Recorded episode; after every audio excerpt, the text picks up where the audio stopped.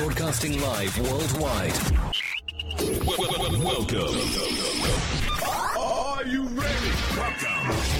Señoras y señores, welcome. a Diálogo con Luis Otero.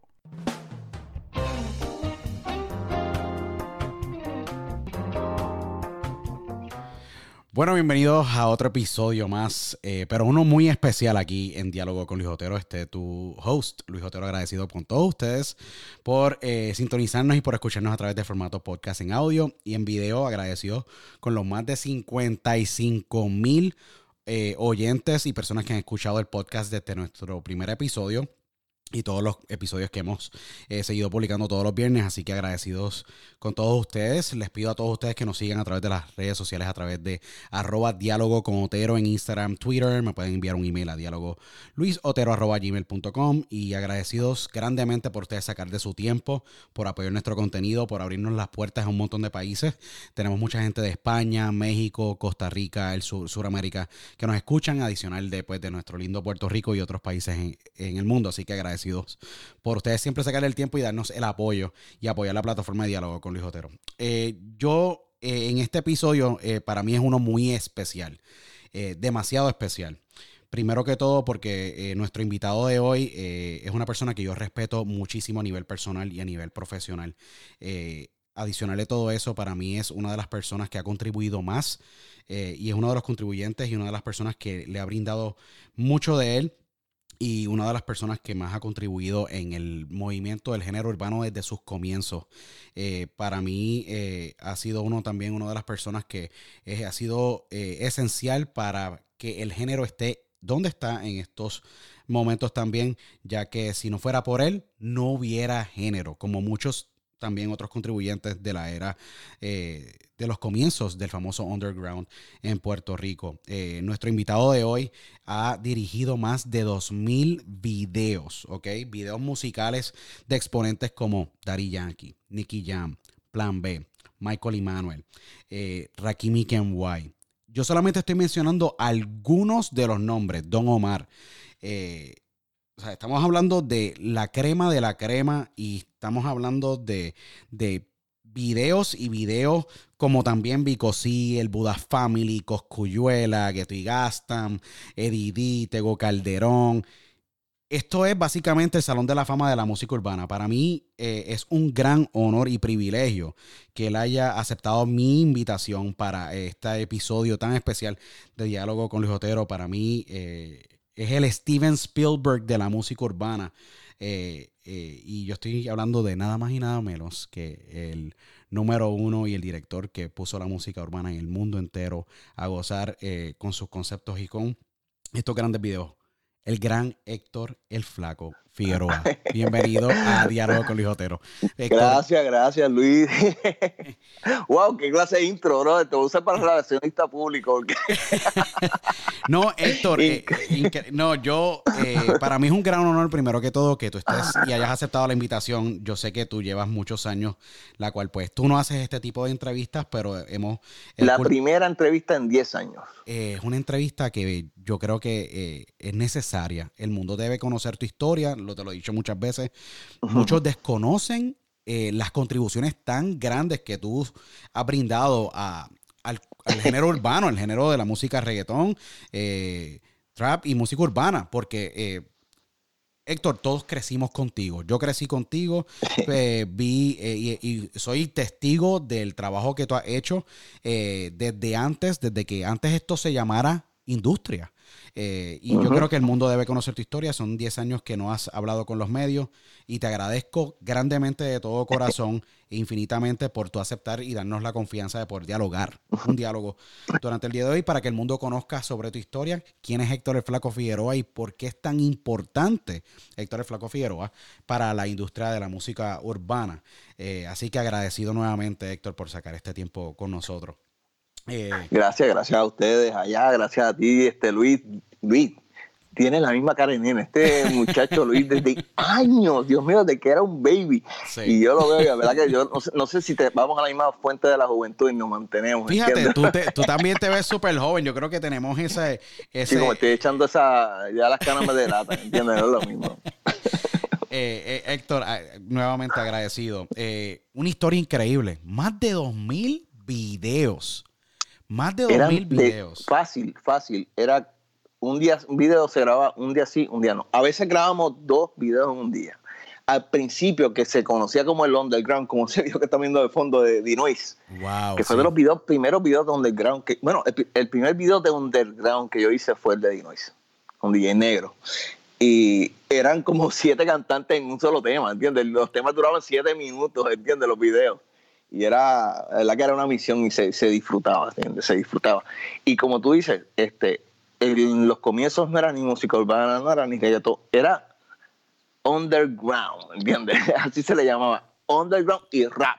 Porque ah, lo asimilaban con lo que estaba pasando en TV en Estados Unidos con el rap, ¿entiendes? Y etcétera. Aunque era bien diferente, ¿entiendes? Yo, yo, yo comencé este, eh, adentrándome a lo que es el género de reggaetón y rap y eso, viendo a, a- a- ¿cómo se llamaba este? este? Ay, Dios mío, es que, perdona. Eh, No, no, no, no, no, seguro, no. Hay muchos. ¿Cómo se llama? Eh, eh, Ranking Paul, ¿será que se llamaba? Este, Eh, Chavarrán. Chavarrán, este, seguro que sí. Nando Boom. Nando Boom, todos los de Panamá, este, seguro que sí, ¿no? El general, el general, el general. Sí, el general, ¿entiendes? Que eh, eran los que estaban para ese tiempo sonando, eran muchos panameños, me acuerdo. Prime Records, Prime Records en la casa. Papi, la gente no menciona mucho, eh, se vacilan al Boy, pero te voy a decir una cosa. Al César lo que es del César. Seguro. El Sexy Boy, conjunto con Miguel Correa, fueron de los primeros que le dieron la oportunidad al género. Eh, grande. Eh, Este, sí, sí. no, Jorge Oquendo, el gran sexy boy, eh, que, que- que hay que hay que respetarlo porque él eh, creó Prime Records y eran el Kid Power, el Kid Power Posse, tenían a Francesca, Paul Pasi, tenían a Lisa M. uno de los- también de los primeros videos que hicimos. Este, estaba Vico, estaba Bruli MC. Acuerdo, con Bruli yo disfrutaba un montón porque la música era bien y los videos eran bien coloridos, lo hacíamos, este, y siempre eran playeros y vacilando. Vico, sí, Para aquel Vico, tiempo también, también estaba sí, Vico. Vico, estaba Francesca, estaba Lisa M. Este, eh, digo, Francesca fue un periodo bien corto de la lucha entre Lisa, pero realmente Lisa era como que la, la, la precursora. La gente también, es lo que te digo, la precursora ahí fue Lisa M, ¿entiendes?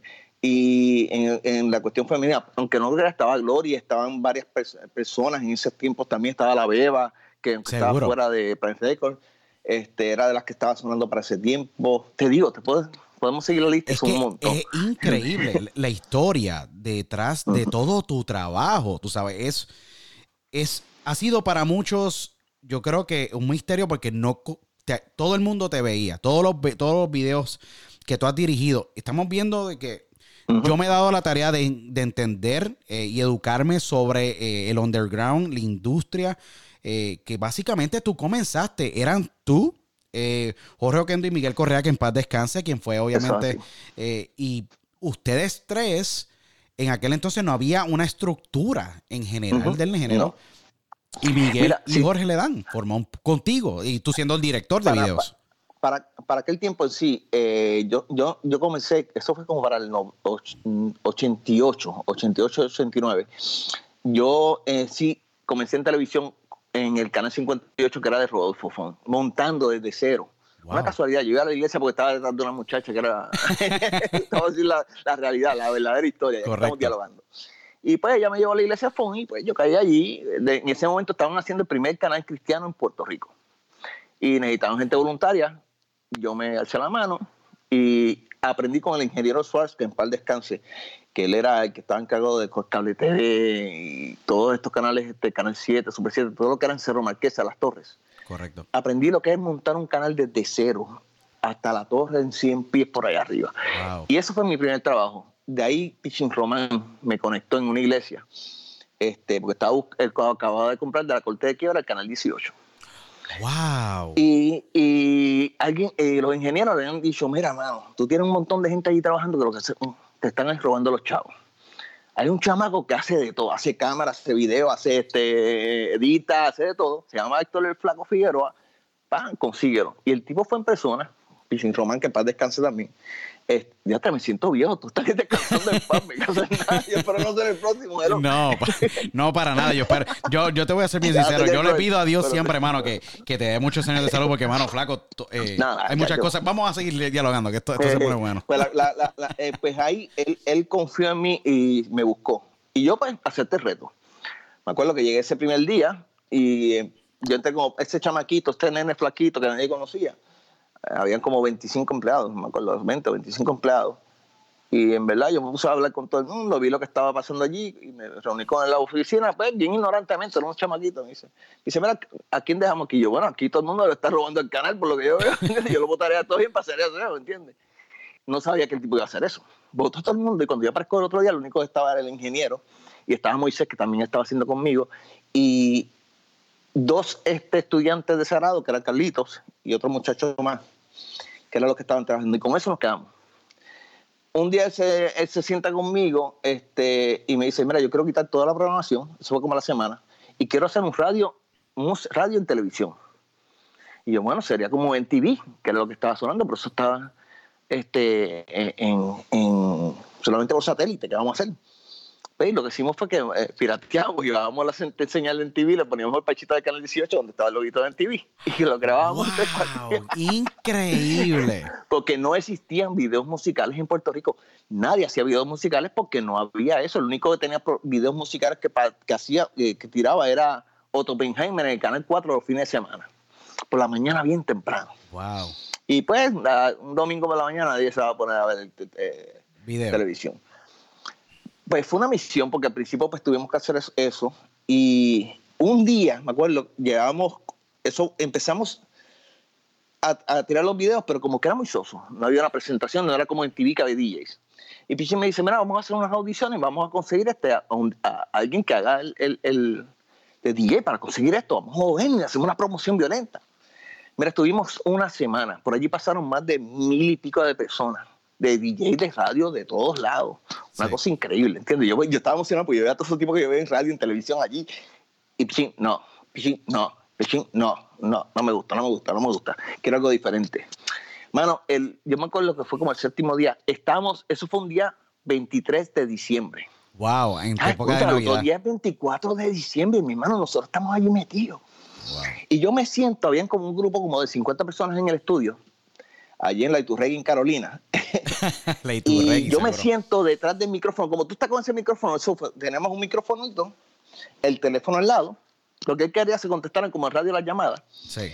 Y yo me siento y le digo a la gente, mira, gente, lo que queremos es esto, porque todo el mundo se sentaba ahí en Hola, aquí este WSJUTV, Canal 18, qué sé. Y él como que no quería eso. Y yo me siento y yo digo, mira, lo que quieren es esto, mano. Pero que en realidad, la verdad historia es que estaba bien diablado. Yo estaba pero por techo. Seguro. Porque el tipo me tenía allí, mano. ¿Entiendes? Y era Pichín, era, el que conoce a Pichín era bien testarudo, ¿entiendes? Sí. Y yo me siento allí y, mano, yo empiezo a hacer chistes mongo. Vaya, mi gente, bienvenido aquí a su canal 18. Pidan su video favorito. O sea, el, el, el, el nombre de tus videos favoritos comienza no fue que salió, nadie lo opinó, fue que yo lo dije en ese momento, tu video favorito. Igual que Pegado y Pico. Fue una llamada telefónica de un chaval que dijo, oye, ustedes están pegados y pico. ¿Entiendes? Son cosas que se fueron saliendo en la marcha. No hubo esta reunión de producción, tuvieron 20 personas opinando de publicidad. Todo esto fue en la marcha. Fue, por eso que era un programa que se, se adentró tanto con la gente. Porque la gente fue la que hizo el programa. La cuestión es que yo estoy así. Pichín entra al estudio y ven, porque está la cámara que está haciendo la audición él lo está viendo en los controles y en Master Control. Hmm, es la cuestión es que me dice, flaco, yo quiero que tú hagas ese movimiento que te hice y te pones a atender llamadas y estás ahí, haz tu práctica para, grabarlo, para enseñárselo a las personas. Yo, ah, pues está bien, ¿entiendes? Yo, para, bueno, exacto, para ustedes son muy buenas ideas para no tener que estar repitiéndolo. Seguro. ¿Entiendes? Seguro. Ah, yo, ok, me avisa, me avisa. Tres, dos. Allá estaba Carlitos, Carlitos eh, el, el, salía el, del Master Control corriendo, venía acá, tres, dos, uno, y arrancaba para allá. Yo tenía que contar hasta 10 y entonces arrancaba, porque no había producción, ¿entiendes? Qué increíble, wow. La cuestión es que de repente, antes de hacer eso, veo, yo veo que saca todo el mundo del estudio. Y yo, ¿por qué saca a la gente? ¿Entiendes? Pues será que lo quiere que lo vean en un monitor adentro. Pero lo sacó para afuera. En serio, wow. Para todo esto yo no puedo pensar, yo digo, pues está bien, será que este, para que, quizás para que yo no me asuste, entiendo. Que, correcto, caray, yo, puede, como, ser, puede ser, correcto. Mira, mi hermano, de repente, ok, Q, yo empiezo a hacerlo y empieza a sonar, el, era un cuadro como de 10 llamadas. Sí. Y empieza a sonar el teléfono. Y él entra corriendo, y me dice, ¿cuál es la llamada? ¿Cuál es la llamada? Y yo, ¿por qué me está hablando así? ¿Cuál es la llamada? Yo, pues está bien, pues cojo la almohada. Yo, hello. ¡Ah, mira! Empecé a gritar un nene. ¡Mami! ¡Mami, soy yo! ¡Mira! ¡Mami, soy yo! ¡Hello! ¡Hello! ¿Quién tú eres? Y yo, eh, flaco. Y, y así, aunque no lo creas, a los cinco minutos de pasar eso, yo estoy pensando que es un montaje, de todos modos, te lo estoy diciendo. Más nunca yo iba a imaginar que el tipo me, me había ponchado al aire. en ¡Eh, vivo. a rayo! ¿Eh? Te poncharon O sea, es- es al aire. Que solamente tú, que es algo que quizás yo lo vi, había visto en, en la película esta que hizo Willow Yankovic, que era UHF. Seguro, seguro. Seguro. Hacer una loquera de ponchar a alguien al aire así, sin permiso ni nada. Yo estaba todo tirado. Yo, mira, yo estaba he perdido un accidente, uno de los dientes, estaba hasta casi me llevo. ¡Wow! Increíble, Eh, flaco. No puede ser. Bueno, la cuestión es que esa noche yo estoy así, no sé si estoy en vivo, hasta que en una se, pa- se- entró una llamada de un chamaco como jeringando la paciencia. Sí. ¡Mira, canto loco! Pero tú estás ahí en vivo. Y yo me la veré, pal. Y tic, digo la palabra. Y Pichín dice: ¡No! ¡No hables malo, que está en vivo! Y yo, estoy en vivo. Mira, me entró un pánico, me levanté del estudio, me dice, no, pa, mira, eso está lleno. Mira, realmente, yo estuve como cinco minutos friqueado, temblando, literalmente. Pero que de repente, mira, si el, el cuadro no paró, Robert. Y te estoy diciendo que nosotros seguimos en vivo como hasta las 12 de la noche. Sí. Tuvimos que cerrar, a- a- a- cerrar al otro día. Yo tuve que estar allí a las 6 de la mañana, yo dormí con cuatro horas. ¡Wow! 24 de diciembre estuvimos como hasta las 10 de la noche en vivo. Y eso fue por ahí para abajo. Sin y de ahí se fue el programa. ¿Entiendes? El show del Este- flaco Figueroa. Exactamente. Donde Se salió- ¿Y tus videos favoritos? ¿Y tu video Y la favorito? gente- Con el show de Flaco Figueroa. Y, y Flaco, Era yo solo. ahí Sí, salieron, ahí salieron un Mm. montón. Cavalucci hizo su estreno ahí. En ese programa que empezó. Mira, un viernes yo estoy así y llegan al estudio, me llaman de la oficina y me dicen, mira flaco, hay unos raperos allá afuera que se llama Latin Empire. Y que ellos estaban en un hotel y prendieron el canal y te vieron, querían traer estos videos. Y yo conté un video latino, de raperos latinos.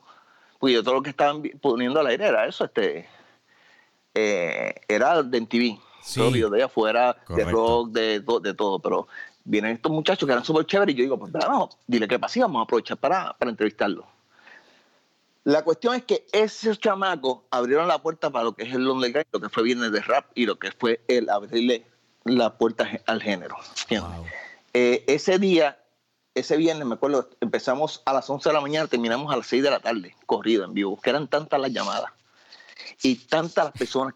Tuvimos que poner el video como 60 veces. Te estoy diciendo, tirábamos un video y volvíamos y la gente seguía pidiendo el video, seguía pidiendo el video, seguía pidiendo el video de ellos. Porque era algo refrescante, era algo nuevo, era el primer video que se veía así de un rapero latino. Wow.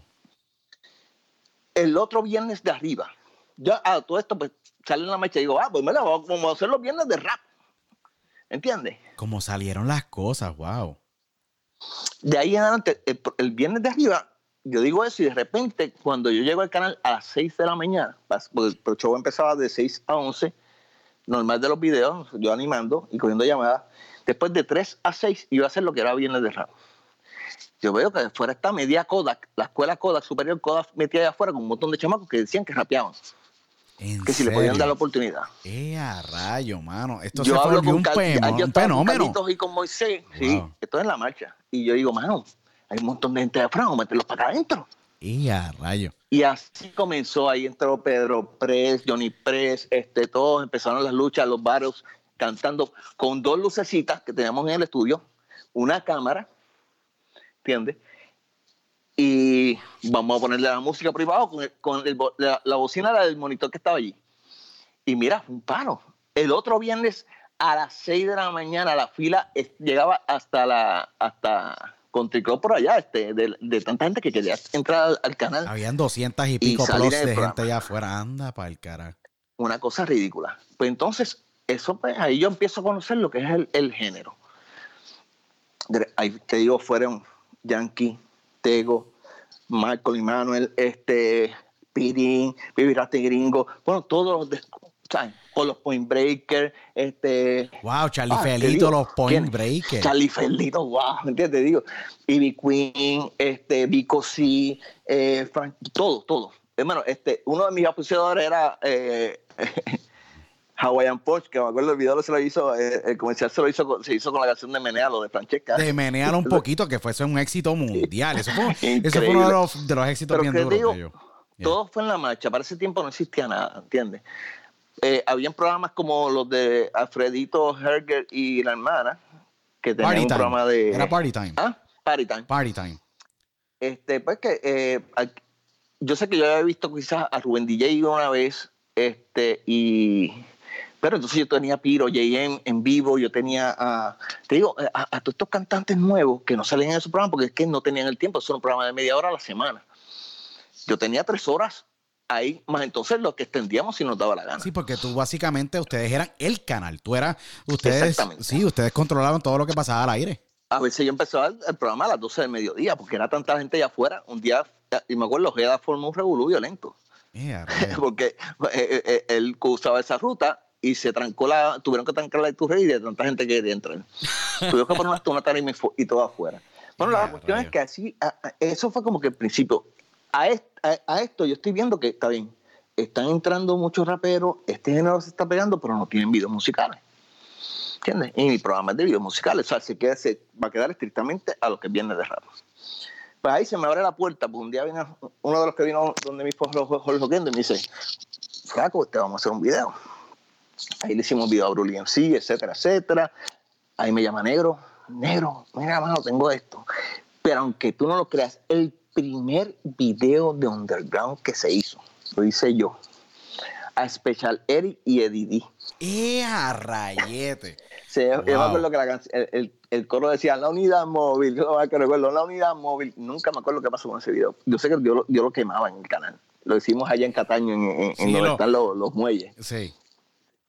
Y ese, ese me sirvió como que de, de- Ese video yo lo hice porque no hay video. Estos muchachos van todos los días, son bien buena gente, me ayudan a, a mantener el corillo, pues vamos a hacerle el favor. O sea, que todo fue en la marcha, no fue que se Fue todo tan orgánico. Fue súper orgánico. ¿Sabes? Un día vino Negro, mira, quiero hacer un video. Y yo, pues, bien, dame la canción. Cuando yo veo este montón de gente, yo cojo el equipo del canal, que era una, una máquina de tres cuartos portátil, que gastaba un montón de batería, un boombox, ¡Ea, ¿no? rayos, de estos portátiles, de que me costaba 20 pesos en Kmart. este, y la cámara del canal que pesaba un montón, sin luces y sin nada. Y entonces, ¿qué pasa? Había un problema. Que, Te digo, yo veo estas producciones ahora y, y, y- son tan nice. Yo, yo veo los videos Sí. así igual que. No, que tú miras a ver que tiempo, básicamente una cámara es de este tamaño y tú dices, wow, en serio. Eh, muchacho, no, aquella monstruosa cámara era una tumba hombro.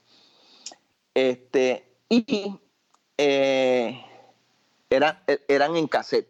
¿Qué pasa? El cassette cambiaba de tiempo de acuerdo a la batería del o el carro donde se pusiera. Sí. O sea, tú estás grabando un lip sync que después cuando vas a editarlo, Y a rayos. más nunca o sea, que No te cuadraban los con labios eso. con la canción.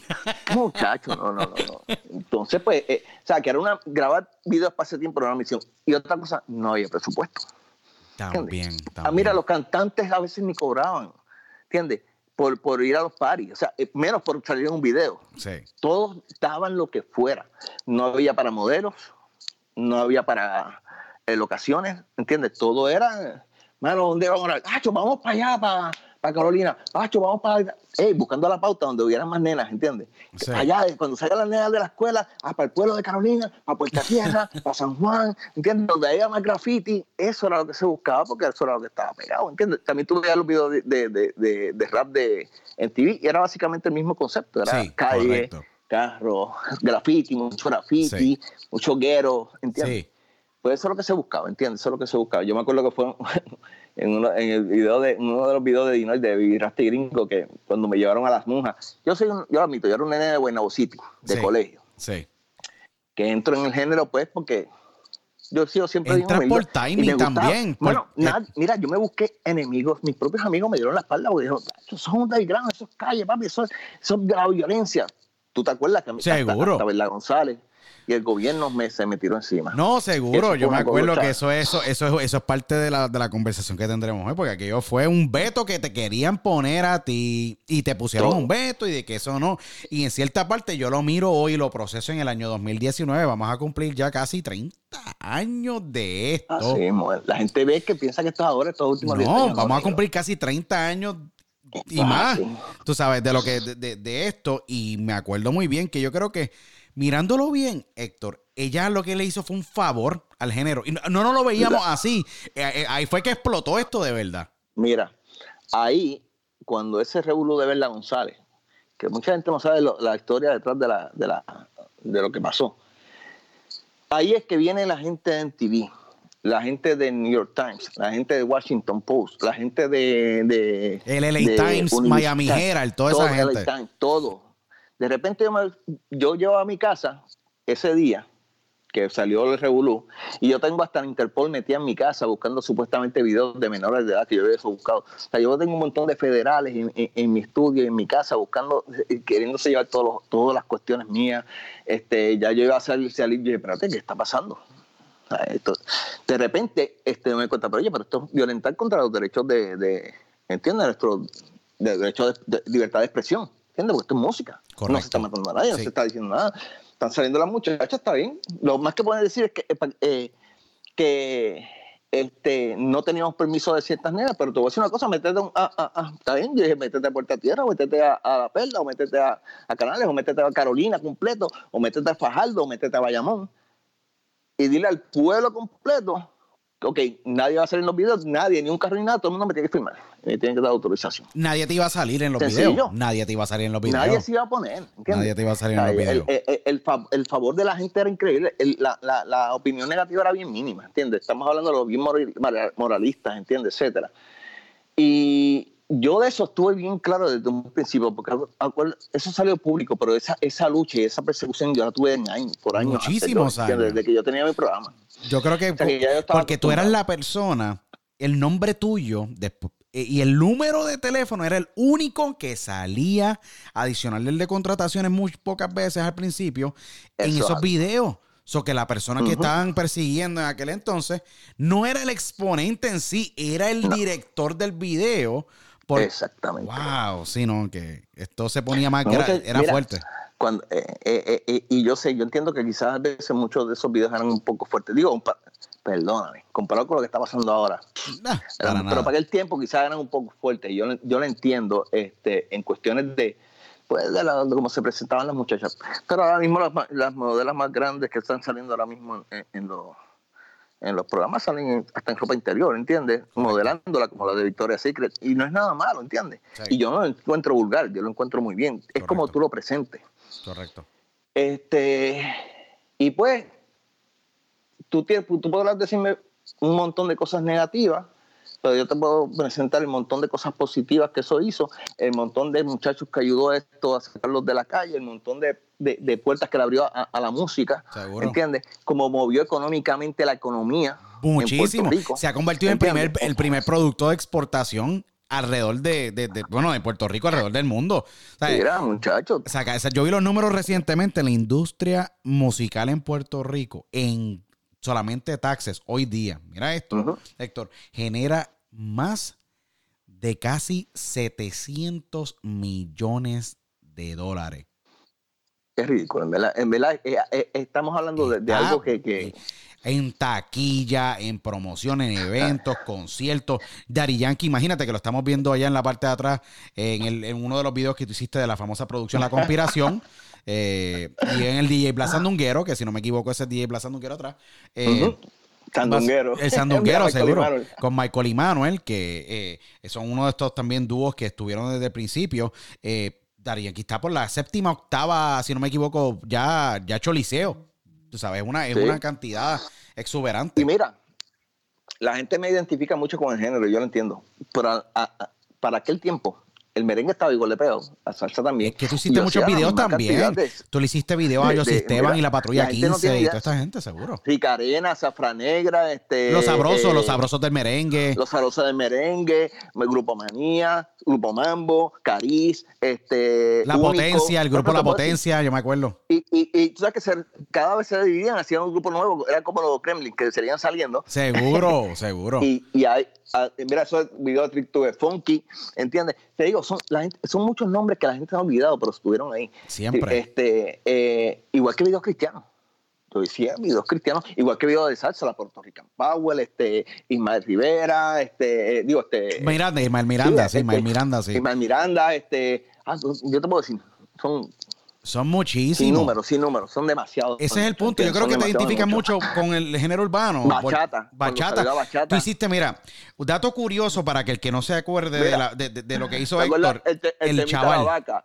Sí, no, con- seguro el de Malafé. Tú hiciste el video de Malafé, famoso de, la vaca. Hiciste también. Y un dato curioso: hoy día el chaval de la bachata, el primer video que hizo fue con Héctor el Flaco Figueroa en Puerto Rico. y me acuerdo que eso es hoy día un gran exponente y la cantidad de exponentes. Esto, tú sabes. Sí. la- Es estas ridículo, en verdad, en verdad, eh, son muchos, son muchos. son demasiados. eh, y, y, y Héctor, eh, tú am- abriendo la puerta en el, el show de Héctor, el Flaco Figueroa, que, que sale, que se convirtió en un fenómeno, haces tú la transición a ser un director de videos técnicamente en una industria que apenas ni existía. No, relativamente, yo, o sea, yo tuve que escoger en una, eh, y medio escoger o los videos musicales o el programa. Porque llegó el momento que era tanta la- la- yo estaba, yo salía de, yo estaba de 6 de la mañana a 11 de la mañana en vivo para salir corriendo a grabar un video, para estar de vuelta a las 3 de la tarde. Por eso casi todos los videos se grababan en Isla Verde o Carolina. seguro porque cerquita, era el timing te ayudaba, seguro. ¿Entiendes? Para entonces a veces, y entonces estar hasta las 6 en vivo para salir a, amanecerme con una planta eléctrica, dos luces y, y- y- y- ponernos a inventar videos, ¿entiendes? Y llegó el momento en que tuve que decidir, porque era, o sea, era demasiado, ¿entiendes? Era demasiado de mucho. Y pues decidí seguir con los videos porque mm, este, fueron tres años saliendo en vivo. Que no está fácil estar todos los días saliendo en vivo, hello, hello, hello, hello, ¿entiendes? Como que en los videos como que me... Era mucho me- más me dinámico. sentía- Era mucho más dinámico. Exactamente, y, y era más era muy bien creativo, ¿entiendes? Uno tenía que estar experimentando, era tanta la, la conexión con la gente, y no es eso.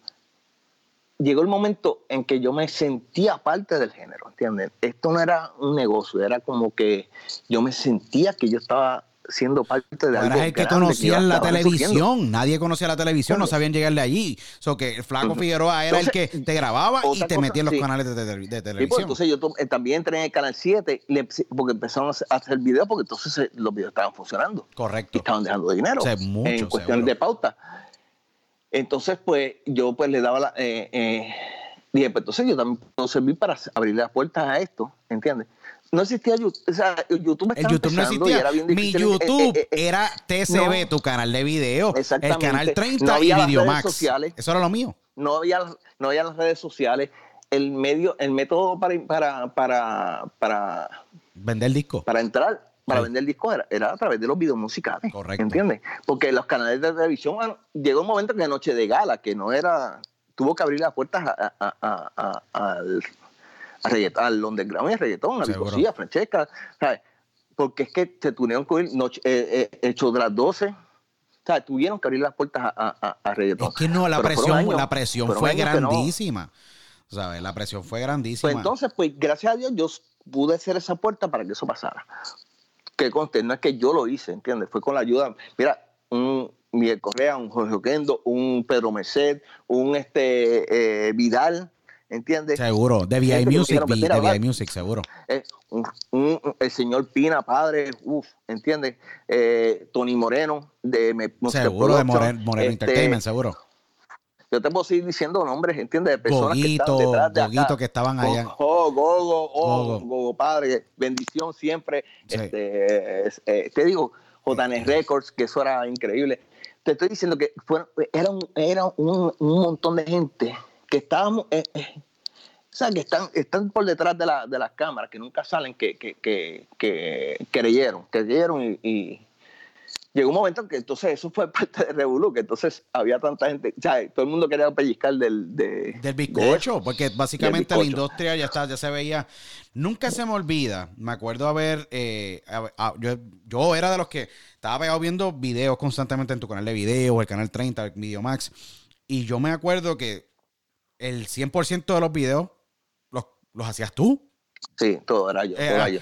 Llegó un momento, sí, llegó un momento que ya era ridículo, ¿entiendes? Llegó un momento eh, eh, eh, que ya, en verdad, en verdad, ya, ya, ya se veía como un monopolio. Y yo tengo que admitir. Entonces la gente pregunta, entonces, eh, llegó el momento que yo tenía más fama que los mismos raperos y eso como que me asustó un poco y me tuve que echar un poco para atrás, ¿entiendes? Porque yo no podía salir ni aquí a la esquina y, y, y, y tú eres Flaco Figueroa, el Flaco Figueroa para aquí, el Flaco Figueroa para allá. Este, y, Héctor, y- tú y yo, mira. bueno, yo era un tipo flaco, feo, Sí.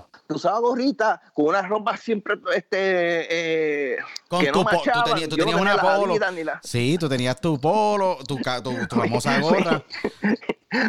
pero entiendes, no tenía ese, ese, ese- esa, pues, pero lo que pasa es que eh, yo fui una persona que, que, y la gente lo sabe, que lo hacía sin, y cobraba mis chavos, pero te voy a decir una cosa, lo hacía sin, sin interés.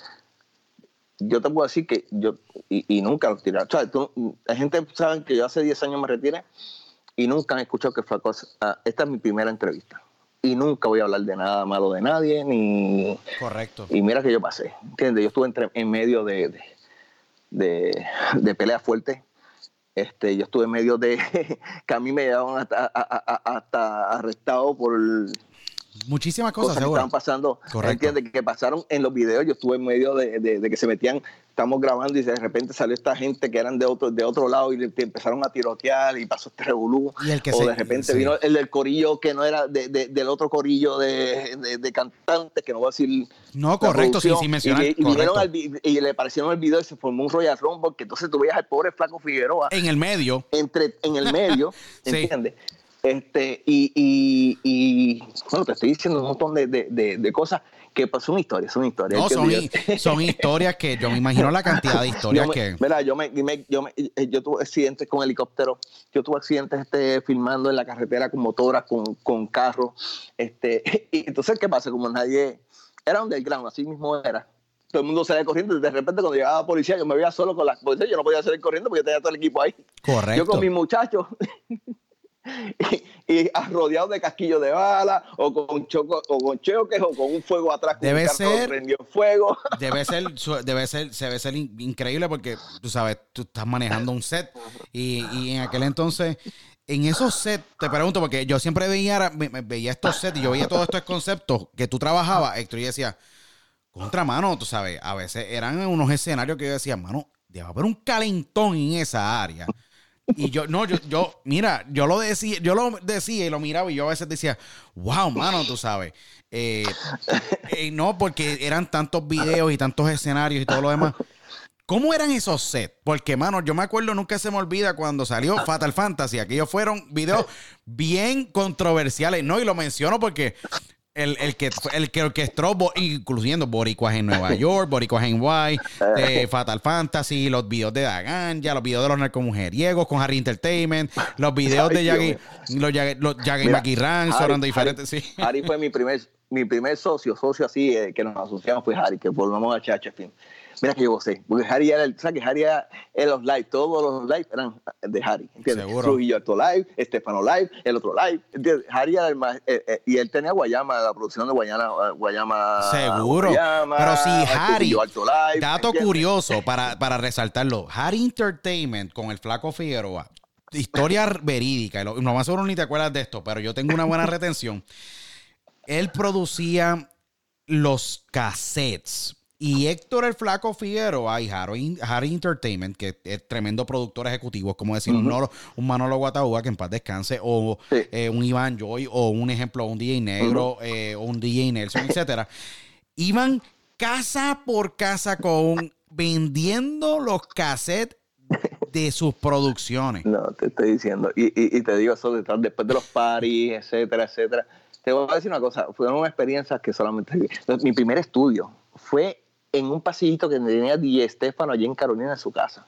Wow. Yo, él tenía su, su equipito y yo monté mi, mi video toaster, ¿entiendes? Mi computadorita con mi máquina de tres cuartos y ahí yo filmaba. Y yo ese, me daba ese espacio y yo editaba mi video. El primer estudio mío solo con Harry.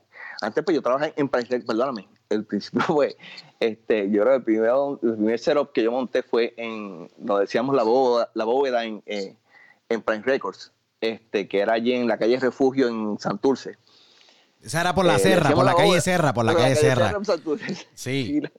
Ya, Romano, eso, eh, eh, que, eh, las historias que hay de Barón López, aquello era una bóveda que era de la Don Q Sí. y, te- y era una caja fuerte. Y ahí se hizo el estudio. Ahí ellos montaron el estudio por las cuestiones de la acústica. y ahí se grababan todas las presiones, de- la, la- la- la- se grabó todo de Vicosí, los éxitos de Vicosí, la producción de Saborea, este, Saborea lo era, Sí. Este, Brilliant Sea, este, Ranking Stone, este, Ranking Force era, este, Sí, Rankin Paul, sí. Francesca, Lisa, eh, todo eso eh, eran, la gente, o sea, eran es- es- esos pequeños sitios, ¿entiendes? Y esa, era- esa era la escuela donde nos amanecíamos, porque eso era otra cosa, el género se movía, era un género de noche, los raperos dormían, eh, de día dormían y por la noche era que se amanecían. Todavía siento que todavía es Sí. así, aunque hay algunos que ya trabajan de día, pero. Sí, sí. ca- sí. Pero aquel tiempo era así, entonces este, eh, ese fue uno de los estudios, pero nos mudamos pa- para Trujillo Alto, que estuvimos hasta en el pueblo de Trujillo Alto. O sea, fuimos creciendo. Después este, que me separé de Harry, eh, creo que me asocié con Rafael Pina, tuve un tiempo con Rafi Pina, una vez, después que murió el, el, eh, Pina padre, que en paz descanse, Seguro. este, pues nos asociamos, pero ¿sabes? después también Pina fue montando sus estudios y cada uno cogió por su lado. Y así fueron experiencias que fui pasando, entiendo, hasta que pues, no, me pude, pude seguir solo, que no me fue también, yo soy muy, la gente que me conoce, yo soy un fajón. Sí. Como comerciante soy un desastre, ¿entiendes? Yo Sí. lo mío es, sea, a mí Sí. me venían, ¿sabes? Cuando tengo chavo y la gente sabe, con lo que tengo es este carro, mano, que debe, yo está bien, con lo que tengo es, está bien, ¿entiendes?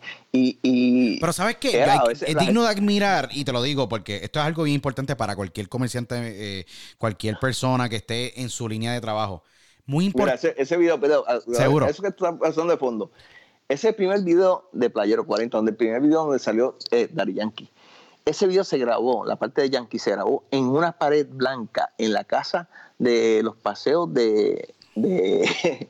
de, De negro, de Playero. de playero. El paseo era en Trujillo Alto. Era- Encantada, encantada, encantada, encantada. encantada. Y él no tenía, él no tenía ni muebles.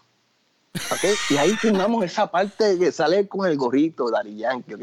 Sí. Eso, o sea, te digo, la gente no tiene idea de las cosas que pasamos, ¿entiendes? O sea, ahí no había ni un peso para producción, ¿entiendes? Ahí era flaco, lo que tengo es esto, ¿entiendes? Y pago poco a poco. Sí, no. En la marcha. Eh, no, y- y hay muchos invoices. Mira, y hay muchos invoices por ahí sin pagar. Así, los que estén viendo, Ah. chacho, que, que no, como yo lo digo. eh, Pero te voy a decir una cosa, era, eran experiencias que la- o sea, yo, yo las hacía, yo gozaba, porque estos tipos, o sea, tú veías eh, la- las ganas que tenían de hacerlo, a ellos no les importaba dónde fuera, mira, esa ropa la traían ellos mismos de sus casas. sí, pero que mira, eso es como una t-shirt normal. Eso es como una t-shirt normal. No había maquillaje, las modelos eran, mira, tú quieres salir un video, tú quieres salir un video. Eso mismo que tú estabas hablando de Fatal Fantasy. Este, me acuerdo que eh, yo vivía en Puerto Nuevo y acaban de abrir el, el, el stripper club Frenchies, este. eh, en la esquina allí, sí. Darío, me acuerdo, y, y Jack, este, un saludo a todos ellos, Sí. antes que estuviera Chiquín trabajando con ellos. El gran Y- DJ Chiclin de los narcos mujeriegos, productor de chacho, yo me acuerdo de esa, esa producción que el Eh. Flaco Figueroa produjo, bueno, tú produciste y dirigiste el video, el video nunca se me olvida. Yagi Maki Ya. Ranks, eh, Divino y Baby Ranks. Ajá. Eh, y si no me equivoco, estaba por ahí Pancho Indio Cruz, si no me equivoco. Pancho Indio Cruz. Sí. Mano, te digo que son tanta gente, Frankie Boy, este, Miguel Play, este, que- nombres que todavía yo no escucho mucho, pero fueron, un- un- para que, ¿sabes? Fueron un- uno de los, de los fuertes. Baby J, este, Bebé, el de Dinois. Seguro. Este, te sigo diciendo tantos y tantos, eh, Honeyman y Pantiman. Seguro, Eh, mira, son- seguro. ¿sabes? Te- bueno, si seguimos, ya yo creo que no, no, no terminamos Chesina, este, MC Ceja, este, mira, eso mismo Montana, eh, Montana Collection que lo grabamos, Baby Rasta Gringo, ya eh, llegaba un momento que ya la gente me decía, contra, vas a seguir sacándolo en video, pero es que ellos estaban bien pegados. Sí, estaban mega pegadísimos. No era yo. Luego, Este- tú también, no me- si no me equivoco, eh, también Ñejo y Dálmata, que esos muchachos, Ñejo y sí, Dálmata, Ñejo Dálmata, mano, ah. esos Fatal Fantasy. eso- Indio Pancho, Oakley, sí. OGM, mano, Oakley. Oakley, Gaby, que en paz descanse, seguro que sí. Oakley. Ah, no, también, Oakley era tremendo conmigo, papi. Oakley, yo me acuerdo, Oakley, el día que me murió, él salió de mi estudio, en una motora, y Wow. no llegó y me llamaron.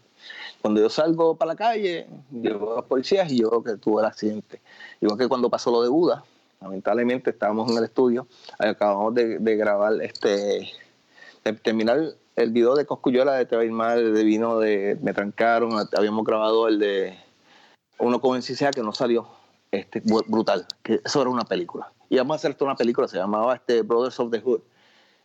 Este, Él siempre fue un visionario. Siento que fue un visionario, eh, Eh, Héctor. yo creo que esa fue una, una de las muertes que más me impactó a mí fue la de Buda. Porque, eh, este, Estaba contigo, estaba era bien cercano a ti. Era bien cercano a ti. Sí, y, y, y pues estaba en casa, estábamos editando, él salió, de repente me llama y me dice, mira, Buda le dio un par y murió.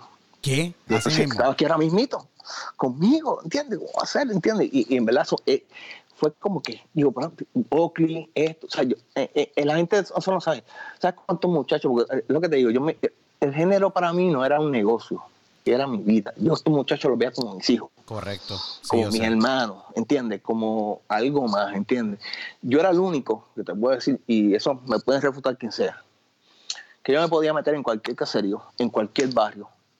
Eh, Yo hacía para todo producción, DJ DJ Negro, DJ Nelson, DJ Nelson, DJ Eric, DJ Negro, este, DJ Chiclin, DJ Stefano, a todos DJ, este, eh, DJ Flavor, este... DJ dime. Flavor, wow. DJ Creepy, nunca se me todos. olvida también, sí, todo, todo. todo. ¿Ah? DJ Creepy también, todo. seguro, seguro, seguro. DJ Creeper, DJ Black, este, DJ Black, este, bueno, pues seguimos. O sea, que todos los que hacían producciones, Sí.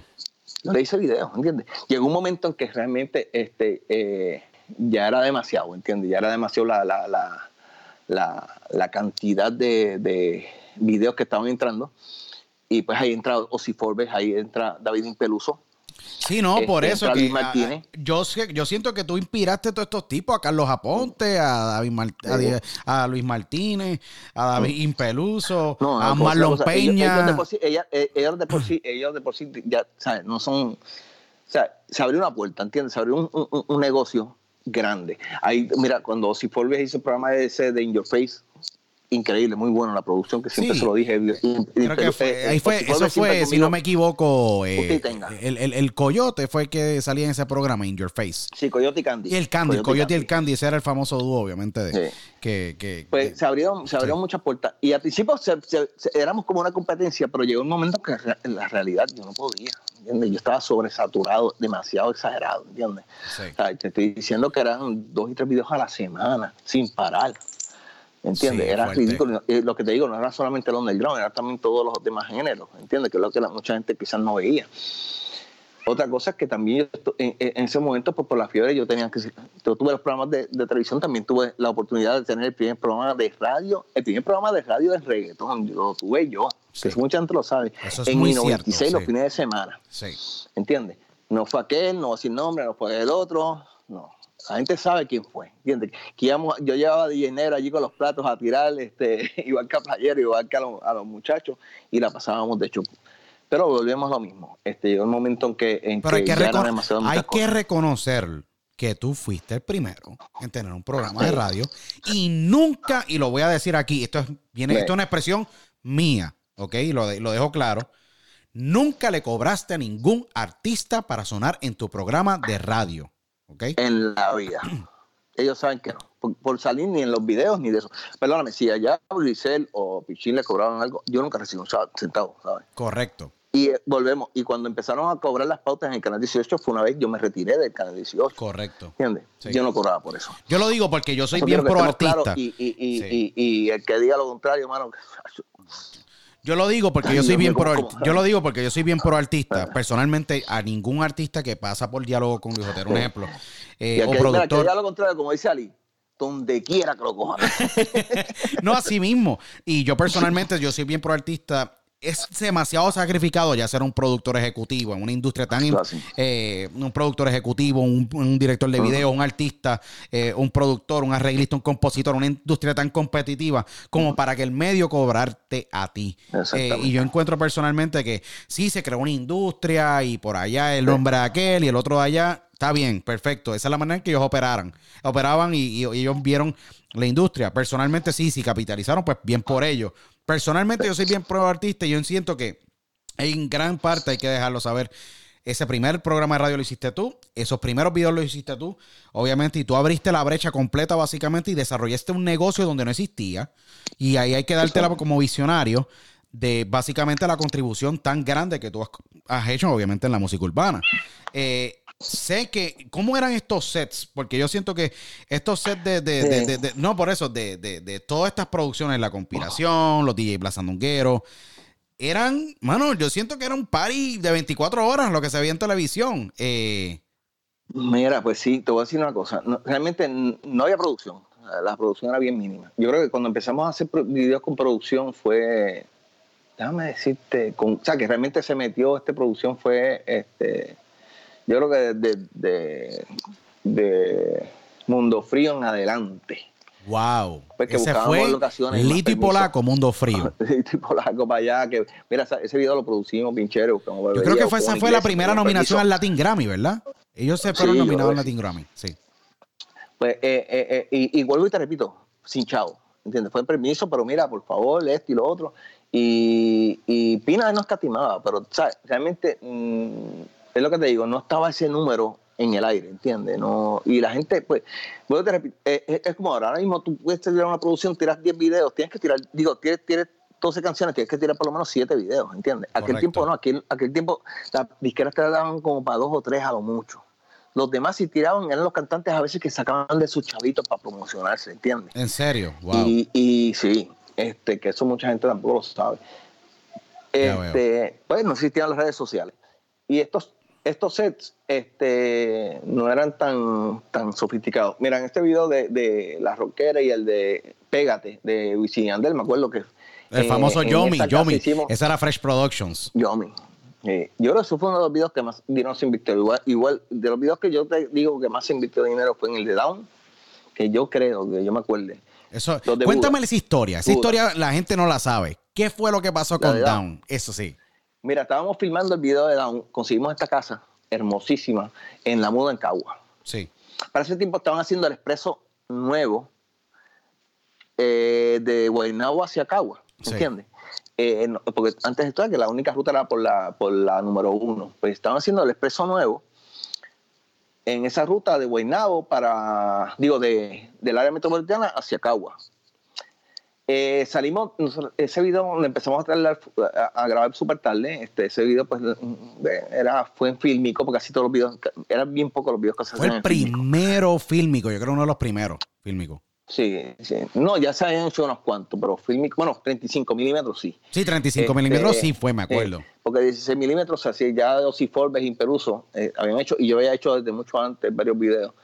Este, pero en producción, este, pues, habíamos eso, la casa era una casa, este, eh, eh, una casa bien elegante, etcétera. Pero- Y teníamos su historia, etcétera, eh, etcétera. Y me acuerdo, estábamos filmando, de ahí teníamos que ir a Paradiso Films, que eran a Torrey, a filmar la parte del estudio con las, con la, con las bailarinas.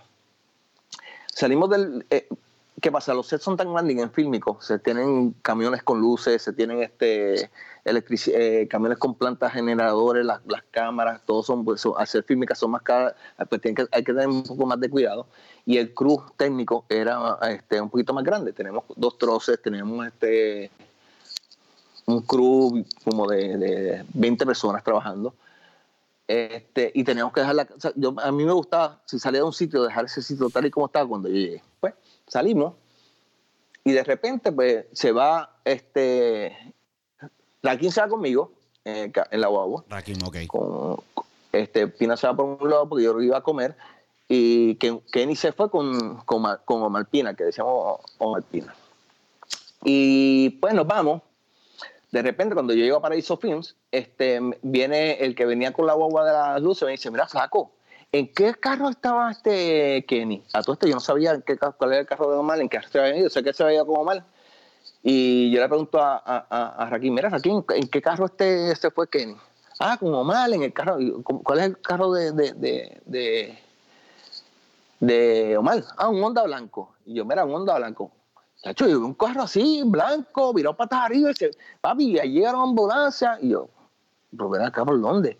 Ah, no, por el expreso nuevo. Y yo, no, está bien, porque nosotros cogimos por la número uno. No puede ser ellos. Pero me quedo con, Te quedaste con ese pensamiento. Rafa, con ese pensamiento. Y yo, pues, mira, le digo a Raquín, mira, dame el teléfono de, de, de, de Kenny para llamarlo. Llamo, no me contesta. Wow, qué raro. Llamo a Rafi, mira, Rafi, dame el teléfono de Omar. Pero a todo esto yo no quiero espantar a Rafi. Y yo, pa, llamo, nada. Yo, mm, Llego a, a, a Raquín, montate, vente conmigo.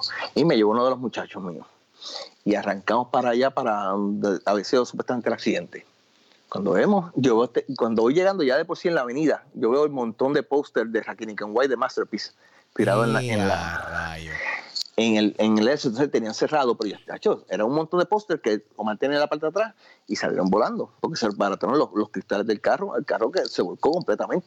Pérdida total. Pues arrancamos para allá, ¿entiendes? dejamos el carro, se mete la policía atrás de aguantarnos, aguantan a los muchachos, aquí en eso, pero tú sabes, a, a mí gracias a Dios, y más Guaynabo, que yo era Guaynabo, pues todo el mundo me conocía. Ah, tú eres Flaco Fierro. Mira, pues yo creo que ahí iban unos cantantes, porque aquí en Guaynabo era muy conocido para ese tiempo, o sea, eh, Down fue lo que les dio el- más, más que nada el, el push. Y cuando yo me acerco al carro, me dejan acercarme al carro, pues yo, ahí pues, pues, ya yo sabía por sí, pero ahí yo el carro lleno de sangre, ¡Ea, rayo! ¡Wow! ¿Qué, qué este, escena? Y yo, yo le pregunto a los a los a guardias, me dicen, no, se lo llevaron para el centro médico. ¿Sabes? Y yo, pero estaba mal, muchacho, no cerrado la cara, el otro estaba ahí inconsciente, que sé yo qué rayo. Parece que estaban. Yo, wow. Mano, yo cojo, arranco, ahí llamo a Rafi, mira, Rafi pasó tal cosa y arranco para el centro médico. Cuando llegamos al centro médico, ya, este, pues ya se había regado la voz de que era cantante, que era eh, Wow. Ken White, ¿entiendes? Pues ya habían policías, habían un montón de paramédicos, etcétera. Pero como están en emergencia, pues no dejan entrar a nadie, ¿entiendes? Eh, por supuesto, pues yo moví las mías y me dejaron entrar. No quieren dejar a Rafi, Rafi estaba indialado, pues sabes cómo Rafi viene, a Rafi le brinca cualquiera, y más si es uno de sus nenes. Y no quieren dejar entrar a nadie, pues yo ahí pu- pude entrar a donde Kenny y lo vi, hablé con él, estaba Súper, súper afectado. roto, todo lleno de, de- de sangre, con cantazo, pero por lo menos estaba bien. Fui donde Omar, Omar tenía un tajo violento en la cara. Te digo, yo estaba, yo me puse grave, yo me eché yo el primero, me aguanté, porque es lo que te digo, yo estos chamacos eran como mi Sí, familia, porque eran como mis tú hermanos, eran ves como mi crecer desde que son cero. Eh, Sí. Pues, Wow. y, y eso fue una. Ahí llegó la mamá de, de Kenny, llegaron los familiares de Omar, llegó todo el mundo, Rafi, eso fue una noche horrible, ¿entiendes? Yo mandé a que cerraran todo, cancelaran todo, este. Y había el video, ¿entiendes? Ahora con los muchachos, gracias a Dios, pues mira, salieron de milagro. Si voy a ver el carro, carro quedó Baratadísimo. embaratado, ¿entiendes? Y gracias a Dios, pues son experiencias que pasan, son cosas que pasan en, en los videos que mucha gente no sabe. Y, Eso fue antes del video y- pues, y pudieron terminar el después, video. Sí, pudimos, como a los dos meses pudimos terminar el video. Después hicimos hasta el remix con El Fader. Eso fue otra misión, muchachos. Estábamos en una azotea en, en- en- Río Piedra, en un helipuerto. Y muchachos, montamos una grúa allá arriba, que eso fue una grúa para montar la cámara. Seguro. Y con el viento con el de eso, y, se- y- y me voy con tu grúa y me voy por el, por el rico para abajo. ¡Ea, rayo! O sea, por el Dios, del, eso era una azotea. Y porque me voy para allá, Y esa fue medio mundo, increíble. Y esa fue la canción No. que los, que los, que los básicamente los catapultó No, al mundo te estoy entero. diciendo, fue mucho, mucho. No, te digo, en verdad, en verdad, que la gente no, no tienen idea, no tienen idea. Sea, en las experiencias que se pasaban durante los videos, más nunca, porque la gente puede. Tú, eh, eh, para aquel tiempo no si existía. Mira, hasta, hasta cuando yo terminé los videos, eso de coger la ropa, este, etcétera, eran ellos mismos, ¿entiendes? Los mismos cantantes, íbamos aquí, íbamos allá, entiendo. O a veces tiran, ya cuando tenían un par de pesitos, vámonos a Nueva York y compramos la ropa para el video, etcétera. Me Sí. acuerdo, el primer video que grabamos fuera de Puerto Rico fue el de Dinois también. En Rochester. Que la gente Eso fue en Rochester. de- de- No, eso fue al- exactamente en Flushing, en Flushing Meadows, allá en Nueva York, al lado de. Eso. ¡Ea, rayo! Mira, sí, eso. eso. nos fuimos en una van, este, todo el mundo- todos los Baby Queen, que nos quedamos en, en- en- en un hotelito allá en, Manhattan, este, El Pensilvania. de- de Pensilvania. Chacho.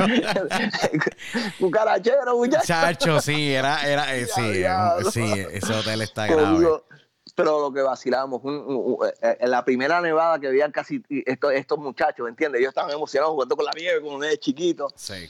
¿Entiendes? Te digo, fueron una, una experiencia bien violenta, ¿entiendes? Eh, eh, o sea, son cosas que, experiencias que se pasan, que por más que sea lo que está pasando ahora, no tienen. No, tienen. No, correcto. Este, no hay que la. O sea, fueron experiencias increíbles ¿entiendes? y se disfrutaron, se No, disfrutaron. no. Héctor, te hago una pregunta, te hago una pregunta porque eh, está, está increíble este, este podcast, es bien importante para mí, sabes, y para todos, obviamente, en, la- y en la histo- en- en la historia de la, de la música urbana.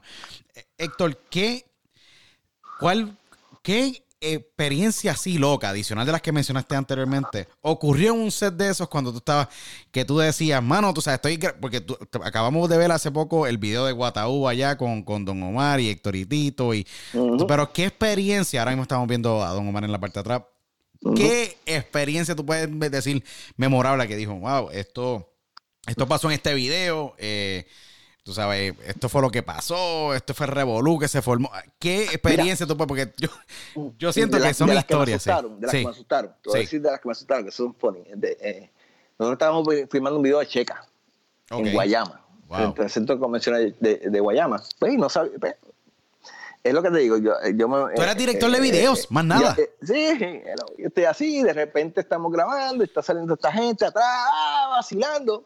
Y cuidado, se fue muy cuidado. Está pasando esta minivan, abre la puerta, tipo película, y sale este tipo con este. Esa metralleta, wow. Y todo el mundo dice, fíjate, van a tirotear. Y era nada, porque está, este grupo que estaba allí era el de enemigos del grupo que estaba, el, el residencial que estaba al lado del, Válgame el- de, santo. de la filmación. Qué. Entonces lo vieron como una provocación, pero como era un video musical, no se iban a tirar una misión de ponerse a hacer eh, a tirotear ni nada, pero lo hicieron por el, ah, ustedes están guille, pero nosotros vamos, vamos a darle un sustito.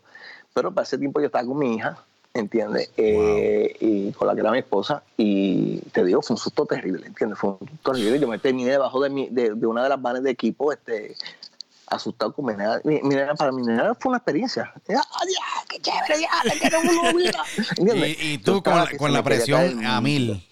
Mira, la, pero la primera fue que en, en- en lo que te dije en ese video de las monjas, porque están estos tipos, eh, tengo una punto 40, está y Gringo, y está un corillo con máscara que salen en el video, con armas y medio mundo así, yo, ah, ey, yo nunca había visto un arma en mi vida, ¿entiendes? Sí. Y yo estos tipos, entonces las tienen pintaditas como con, ey, porque Con spray seguro, bien pintaditas, pero, con, pero con Victoria Spray. Yo digo, ah, pues entonces esto es Seguro. del guste. Y ay, estamos todo el video filmando y cuando terminamos, ok, esto, tiramos a un rap. Y salen esos tipos a tirar para arriba. Y yo, mira, mano. Y yo que mi enero está muerto de la risa y yo estoy tirado en el piso con la cámara y el equipo así abrazado. Y Nero es que se me da la risa. Te digo, yo paso por susto y yo, yo me levanté agita, pero chicos, vamos a estar apuntando así, armas hacia la cámara. Y están todas cargadas y sin seguro y sin nada. Ay, mi madre santa. Y estuve así Wow. horas, ¿ok? De repente, no te tengo que decir, como tiraron un montón de tiros, se tiró la policía. Y a Y todo el mundo a huir y yo me quedo solo allí como que con un montón de casquillos alrededor, etc. Son experiencias que me pasa, igual que una que fui en Boston, que fuimos para un, un party y vamos, yo creo que fue la mitad del género para allá. Sí. Wow. China, este, Justin Gringo, este DJ Joe, Falo, este Indio Pancho Cruz, David Ambulante. Bueno, fue un corrillo brutal. Los duros. Y los duros de cuando- verdad. sí, Sí, no, está todo el mundo. Y cuando llegamos al hotel, que estamos saliendo, de repente de la nada salen un montón de federales. Lo que yo siento que me agarran por el, por el brazo contra el piso. En medio de una nevada horrible, nosotros sin abrigo y sin nada. Yeah, rayos. y nos metieron, que yo me acuerdo que nos tuvieron que desnudar y hacerme, era la primera vez que yo pasaba una experiencia así. Y era que estaban buscando a alguien que estaba en el corillo, que siempre se ve gente, los, los panas de los panas de los panas, se meten en los corillos. Correcto. Sí, parece que uno- Siempre ha eh, sido algo de- que ocurre en la industria, pero pues. Un par de esos panas pues, los estaban buscando, este, y pues este, lo siguieron desde, desde que estábamos en el aeropuerto en Puerto Rico, lo siguieron hasta allá. Este, de esa este, búsqueda que hacen, pues, y hasta eh, y nos fuimos enredados. Gracias a Dios, pues nos soltaron, porque nosotros ninguno de los cantantes ni nada tenemos nada que ver, estaban buscando ese, grupo específico. Y, pero que fue un susto. Te digo, nosotros, pu- eso fue un viernes, porque el party era el sábado. Y eso fue de los principios donde ninguno tiene chavo. Nosotros nos iban a pagar cuando terminara el party. y no cantaron, no pudieron contar ni el party ni nada. Muchachos, no, se hizo el party por un tres gatos, ¿entiendes? Porque nadie se atrevió a tirarse el party pensando que se iban a tirar los federales. Ay, mi madre santa. Pero sin cobrar y sin nada, y pues ahí tuve que sacar el tarjetazo, ¿entiendes? Este, ¿Y quién era? ¿Y quién no, al mano? hotel. El quién es el que hace todos los videos, el flaco. Vamos a ver a flaco, por favor. Sí. De repente cuando llego está Leo, Leo esperándome con la cámara de la Comay y Medio Mundo para la entrevista, porque supuestamente salimos hasta en Busto en una redada, salimos todos en primera plana, así todos arrestados como si fuéramos unos maleantes.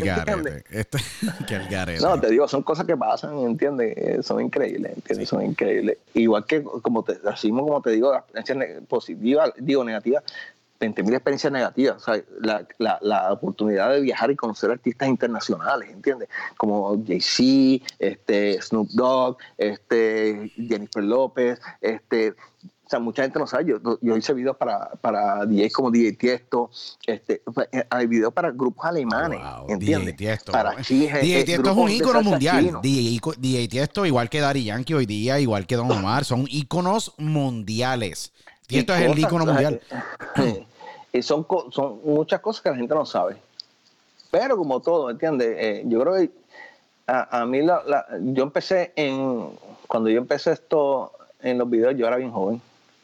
Este, yo empecé en la televisión desde que estaba en tercer año, empecé a trabajar full time.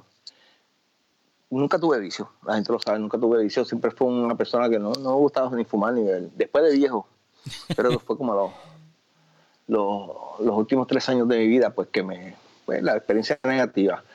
Pues que llegó un momento como, yo pasé unos divorcios, yo era un mujeriego, eso sí te lo digo. Gracias a Dios, Dios me quitó de todo eso. Pero eso lo admito, yo era un bien mujeriego, pues me metieron 20, los más líos que podían hablar la gente de, mí era que hay hasta documentales y todo, que mexicano cuenta las historias, que en paz descanse también. Sí, no, el, el gran Este, mexicano, seguro. eh, sobre, sobre, sobre las historias que pasamos, este, Pero, ¿quién no va a ser mujeriego con, esto- con todas estas muchachas lindas que salían en todos esos videos, ¿me entiendes? Así provocadoras, yo me imagino, Dios mío, wow, tú sabes. pues llegó un momento en Fuera que, de pues, control lo que yo veía, después- tú sabes. después- sí, ¿Cuánto- cuán- después pero de yo, yo- lo- yo, yo lo que digo, ¿cuántos no han están viendo este podcast ahora mismo? Y se miraron a todas esas mujeres y todos deseaban cualquiera de esas muchachas y decían, mano, yo voy para los paris en Caparra o cualquier otro sitio, porque pues, la verdad, tú sabes, esa es la verdad.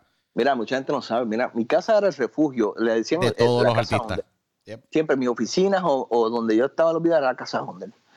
Ahí era eh, eh, donde terminaba todo el mundo este, después de los videos amanecidos, ¿entiendes? O el punto de encuentro de todo el mundo, el vacilón, ¿entiendes? Porque era como un sitio donde tú la pasabas tranquilo, nadie Era te el, juzgaba. era el oasis, era el Y, oasis. y y si- y había un respeto, ¿entiendes? Yo, es como yo no tenía vicio, pues entonces allí tenían que respetar, si iban a hacer algo se tenían que ir afuera, ¿entiendes?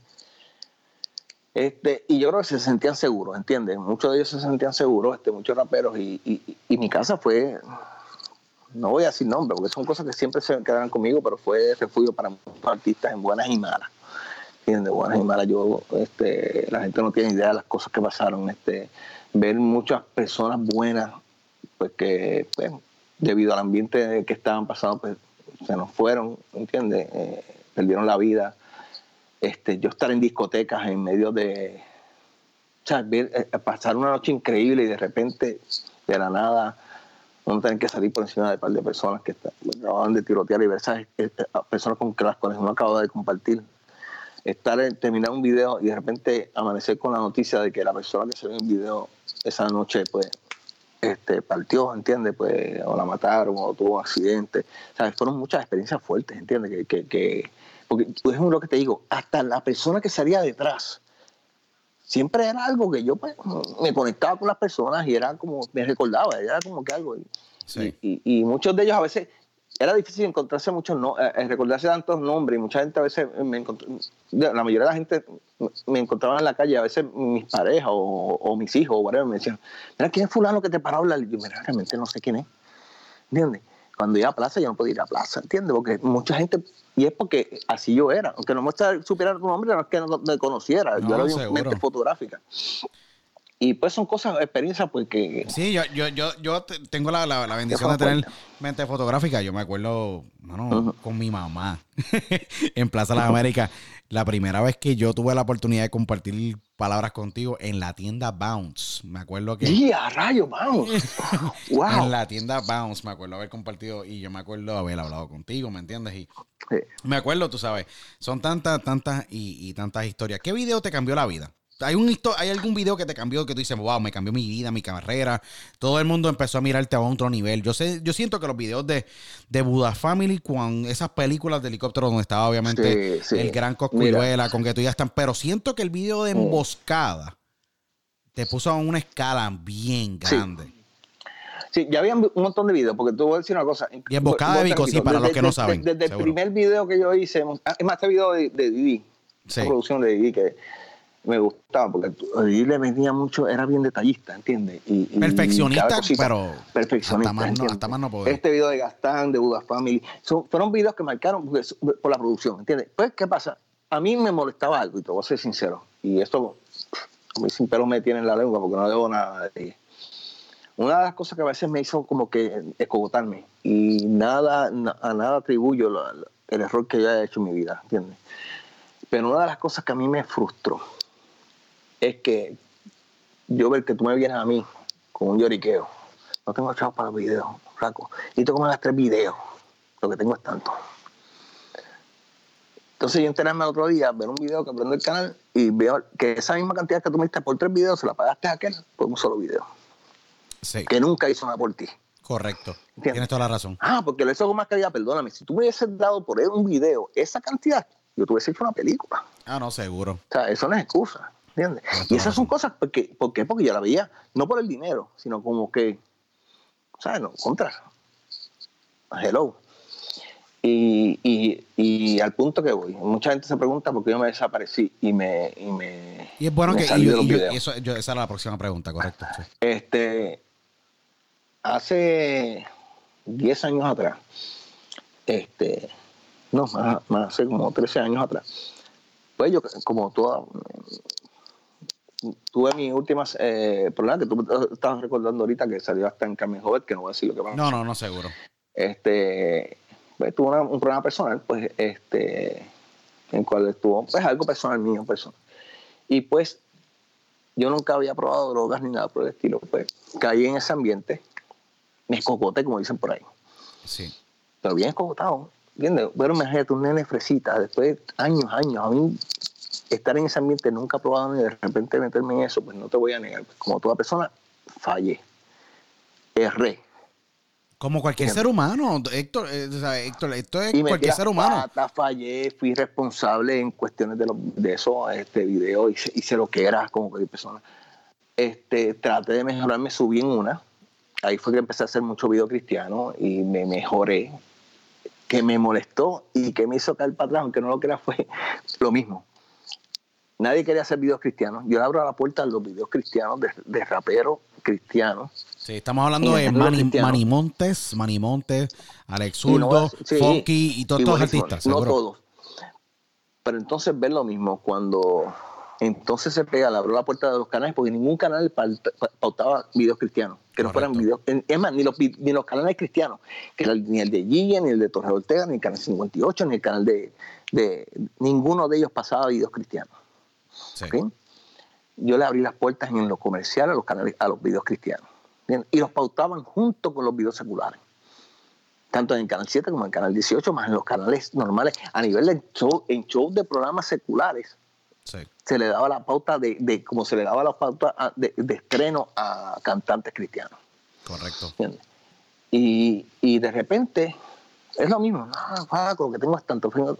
Cuando se pegan, hacen chavos, pues entonces yo prendo, prendo y están haciendo un video de, de siete bares por allá, se van hasta Rusia a hacer video. Este, Sí, no, que ahí es que, porque- que yo digo contra. eso- eso estuve que- contigo desde el que principio. ¿Qué está fue- pasando?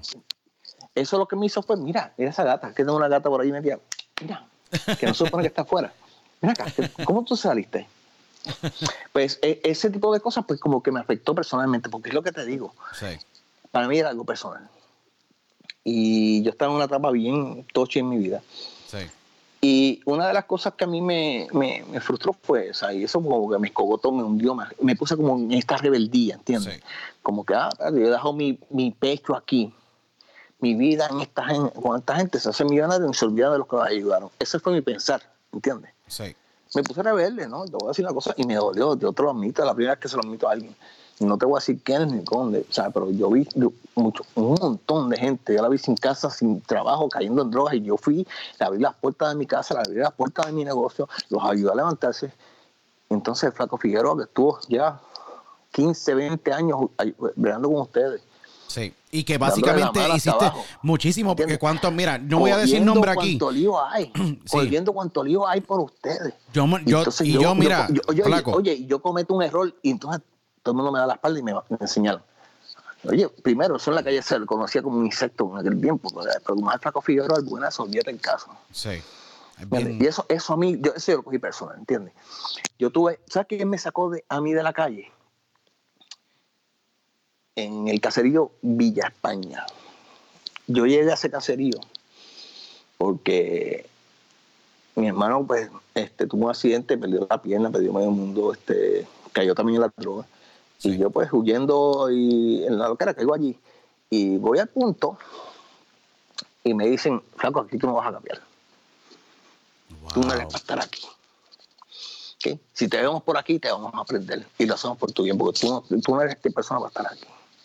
Wow, como es la vida. A otro punto de droga, me dicen lo mismo. Gente que son enemigos, que no se hablan, pero se regó esa voz de que Flaco Figueroa vamos a ayudarlo. que está. Gente de la calle, mi hermano. Wow. ¿Ok? Increíble. Pan. A todo esto, pues yo, pues, cuando eh, estoy haciendo un video en Los Ángeles con Raquel Canguay, con Rafi Medio Mundo, cuando llegó del, del, del video, este, llego y mi estudio, eh, me había robado todo el equipo. Me robaron todo el equipo, o sea, mi, mi estudio estaba limpio, o sea, no muebles, no nada, se robaron todo. Todo tu trabajo, todo este, ese dinero. Todo mi trabajo, toda mi vida, ¿entiendes? Todo, todo se lo robaron. Yo sé que, que fue, ¿entiendes? Y yo sé por qué lo hicieron, este, de los errores que uno comete, pues uno tiene que pagar las consecuencias de los errores, ¿entiendes? Este, y pues es triste que se haya ido todo eso, pero ¿qué pasa? Yo no soy un tipo de calle ni que iba a tomar venganza ni nada. Ni yo sabía que estaba mal y yo tenía que aprender. Yo le dije a Dios, mano, Dios, si tú me ayudas a salir de esto, yo me voy a retirar por un tiempo. Voy a dedicar a mis hijos, que son los que me merecen. Mano, me sacó, brother. Y te sacó de, ese Yo no estoy en una iglesia metida. Yo no estoy en una iglesia metida ni nada por el estilo. Ah, ya, ya yo pasé esa etapa de la iglesia. Fui yo con Dios acá personal, ¿entiendes? No, correcto. Y, y, es la primera vez que estás hablando de esto después de 10 años que nadie en el mundo conoce dónde tú estabas, qué estabas haciendo. Exactamente. Y todo lo Y me han contactado, mira, me han querido contactar medio mundo, me han tirado mensajes. Yo me mantengo en las redes, pero bien low, ¿entiendes? Loki. Y sí, y para documentales, para entrevistas, para premios, medio mundo, no. O sea, este, y pues, no te digo, ya, ya esa etapa del dolor me pasó. Ahora pues yo cumplí unos compromisos que tenía, porque por supuesto pues yo tenía que cumplir con quienes me cumplieron, con quienes me ayudaron, me daban la mano. Yo tuve una familia increíble. Mi primo Tony, mi tía Milagro, mi esposa, mi hermana, ¿entiendes? Toda mi familia, esos son...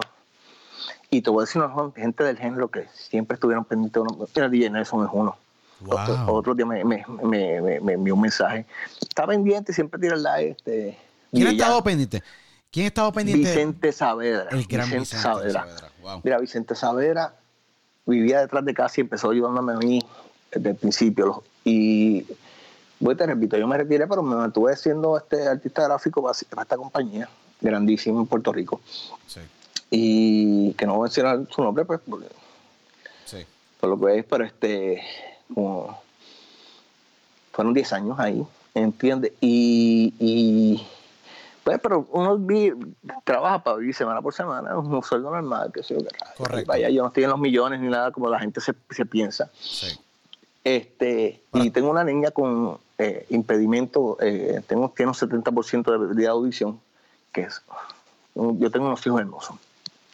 Pero ella, ella, pues, por supuesto, pues, después de Huracán María, nos tuvimos que venir para acá, para Orlando.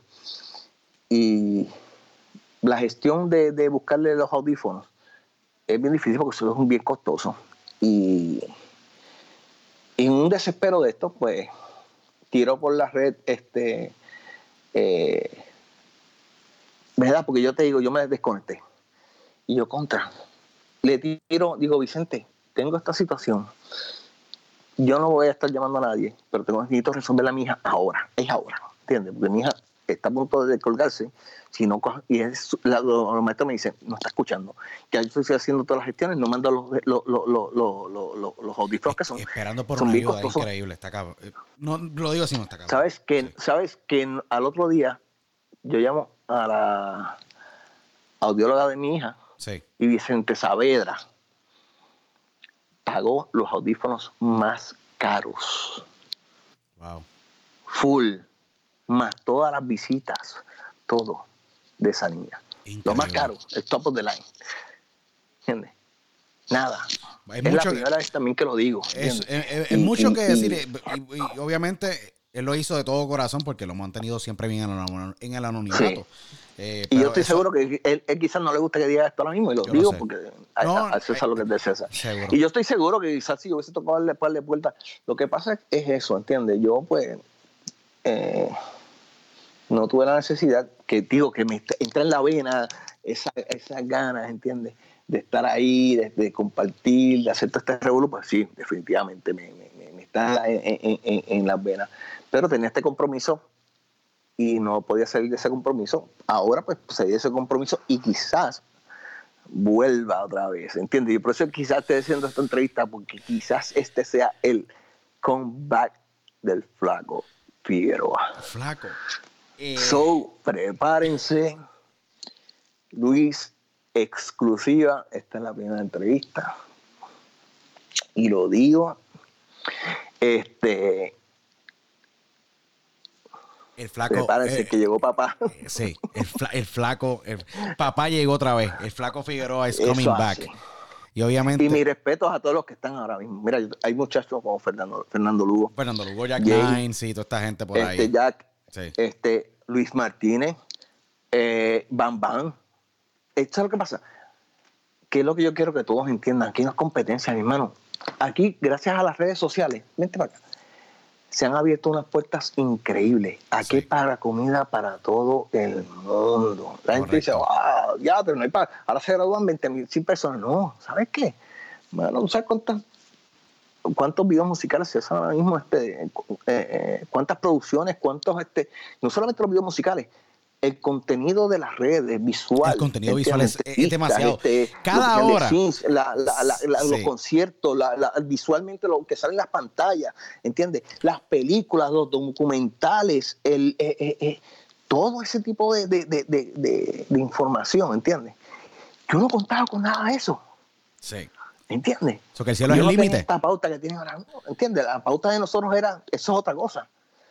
La pauta de- era coger el teléfono, mira, fulanito, bueno, voy a hacer este video para que me cubra la, la, la, la- la- eh, el behind the scene, ¿entiendes? Para que me des pauta. Mira fulano, mira fulano, mira, era, tú eras Deo, y, y, ey, yo, lo- como decía este el bizcocho, yo lo uso, ¿cómo es? yo lo Eh, tú- no, yo lo tú eras Cuca. Gómez, tú eras Cuca Gómez, Cuca Gómez. Yo era Cuca Gómez, exactamente. Yo tenía que hacer todo, ¿entiendes? Yo voy al teléfono, fulano, fulano, fulano, fulano, fulano, esto, mira, esto, lo otro.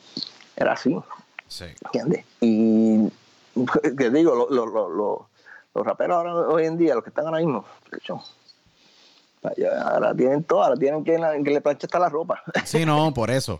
Te pregunto, eh, anuncias tu comeback.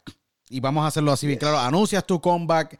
eh, el Steven Spielberg, como yo te siempre te he llamado, el Steven Spielberg, tú eres el Steven Spielberg, James Cameron del- de, la música urbana en video. Y obviamente el que creó básicamente, papá, el que creó lo que es el negocio hoy de video. Héctor, ¿cuál es el bucket list? ¿Con qué artistas te gustaría trabajar?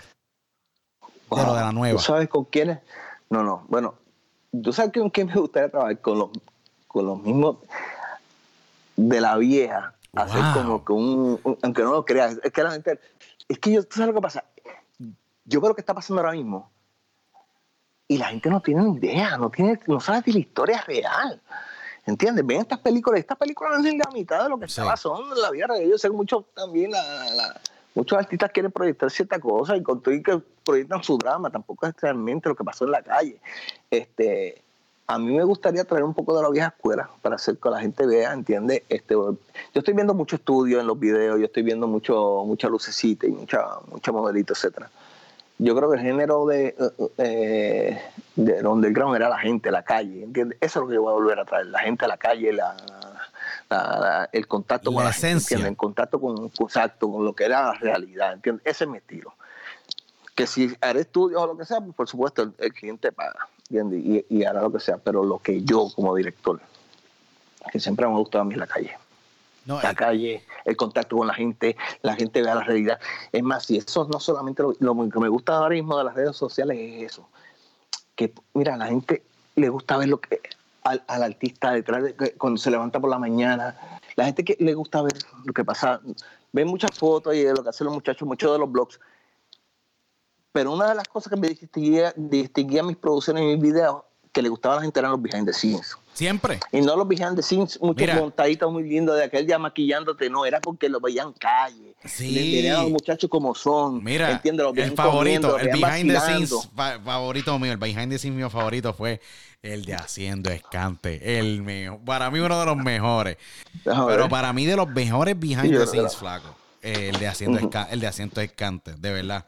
Ese, ese, behind the scenes de, de, de, de Nicky y Dari, eso fue histórico, de verdad. Y sí, no, aquello, aquello, estaba fuera de control. Lo que, y aquello estuvo fuera de control. Las modelos allí estaban A y olvídate que fue una cosa espectacular. y eso de los más vacilones, ¿entiendes? De, los, que se vacilaban, ¿entiendes? Este, pero, no, pero básicamente eh, eh, una de las cosas que le gustaba a la gente era eso. ¿Entiendes? veían cosas que no veían a diario. Ahora, pues por las redes sociales a los muchachos pues fotografiados haciendo un live ahí, quizás en el estudio, un par de minutos. No, no, no la gente, mira, dame, dame uno o dos días contigo, ¿entiendes? Con una cámara y un micrófono, para que tú veas cómo la gente va a ver eso quizás hasta más que un propio video, ¿entiendes? No cinco minutos, ¿entiendes? Ve cómo tú te levantas, cómo comes, cómo te tiras en el carro que te montas. No es que te quieras dar guía con el carro. Sí. ¿Entiendes? No es eso, es que a la gente le gusta eso. ¿Entiendes? Es vacilón, es este disfrutarlo, eh, que para muchos es un sueño, ¿entiendes? Eh, eh, es algo por lo que quizás ellos quieran luchar, ¿entiendes? O para otros es como, ¿por qué tú crees que hay tantos programas de chisme que yo los odio? Y la gente los ve. Porque le encanta saber la vida de los demás. Exactamente, pero entonces vamos a darle ese contenido, pero realmente con algo más positivo. Sí, no, correcto. Mira, que si a aquel le gusta vacilar, que si a aquel le gusta comerse unos, unos chitos, este, o aquel se levanta y, le gusta tirarse los pies, ¿entiendes? Este, y forma un, un vacilón en su casa. Mira, mano, los vacilones que se forman los vigentes, sí, pero los vacilones de verdad. Muchachos, la gente quisiera ver eso. Mira, yo me acuerdo una vez, nosotros estábamos en un, eh, ¿te acuerdas cuando se hacían los las justas. Seguro, chacho. Pero las justas como eran. No, ahí en el tuque. en el tuque. en, la, en, el tuque. Pues nosotros fuimos a, con Rakim White y Rafi Pina. Y tuvimos que coger y llegar a. Llegábamos a este punto donde nos montábamos en un helicóptero que nos llevaba hasta la tarima. ¿Qué clase de película se bebían ustedes? El tapón fue tan brutal. Ah, cuando fuimos todos chévere, cuando viramos, el carro que nos iba a recoger se quedó pillado en, el tapón del Tuque. Tuvimos que esperar más de dos horas allí solos, con el helicóptero pegado allí en un. Aquello era un muelle gigantesco. Nos pusimos a jugar con este. Eh, y apostar este, eh, eh, el jueguito este con, con las monedas, ¿entiendes? Y, hacer chistes y vacilar, este, Aquí era papel y tijera. Tú ves a estos manganzones, a Pina. No, pero es que Rafi se nota. Que Rafi se nota que es un vacilón. Un vacilón de loco. Y Rafi, Rafi se nota que es un charlatán. un vacilón. Y, son cosas que la gente, mm, yo sé que se vacilaría, ¿entiendes? Sí. Ese tipo de cosas, ¿entiendes? Y por supuesto, vuelvo te repito, mira lo que le gusta. Quizás ahora hay un montón de videos que por su, por su yo estoy escuchando la letra y la, gente me criticaba los videos, pero la letra hoy en día está un poco más fuerte, son más explícitas y más duras, que quizás tú no puedas hacer ese tipo de, de, videos tan literal. A mí me gustan los videos con historia, me gustan los videos con los, los videos románticos porque tengan su romanticismo, tiene su detalle, no una mujer solamente de, ahora los videos de vacilón y como decimos bella Sí. Eh, vamos a, eh, eh, vamos para eso es el perreo, mano. Sí. Vamos a hablar claro. Sí. ¿Entiendes? Eso hay que enseñarlo. Que no vamos a tener todo el tiempo un, grupito ahí bailando, una, una de esos. Y, y- y la calle, la calle, lo- lo- los bailes de calle, todos estos muchachos que se tiraron al canal a bailar ahí, que sudaban la gota gorda, papi. Eso, eso, eso, eso es lo que me gusta a mí, ¿entiendes? No, por ley. Y Y viene, ayudar a- y por supuesto, siempre voy a creer en los talentos nuevos. Viene, Estos muchachos están Sí. ahora, hace 10 años no eran nada, eran chamaquitos y están pegados ahora en la China. El ayudar a todos estos muchachos que vienen nuevos ahora a llegar a ese punto, eso es lo mejor. Esa es la mejor gratificación, ese es el mejor dinero de la vida. ¿Entiendes? Tú no tienes chavo, créeme, tú no tienes mucho chavo. Flaco Figueroa va a estar ahí. ¿Entiendes? Te va a ayudar. yo me acuerdo. eh, miren, yo le voy a contar una anécdota. Esto es una anécdota que lo más seguro Flaco no se acuerda. Yo era un humilde muchacho de 20 años tratando de pues conocer a personas en la industria. Y obviamente pues entender el proceso de cómo eh, posicionar y no tan solo eso, pues poder desarrollar una buena relación con mucha gente en la industria.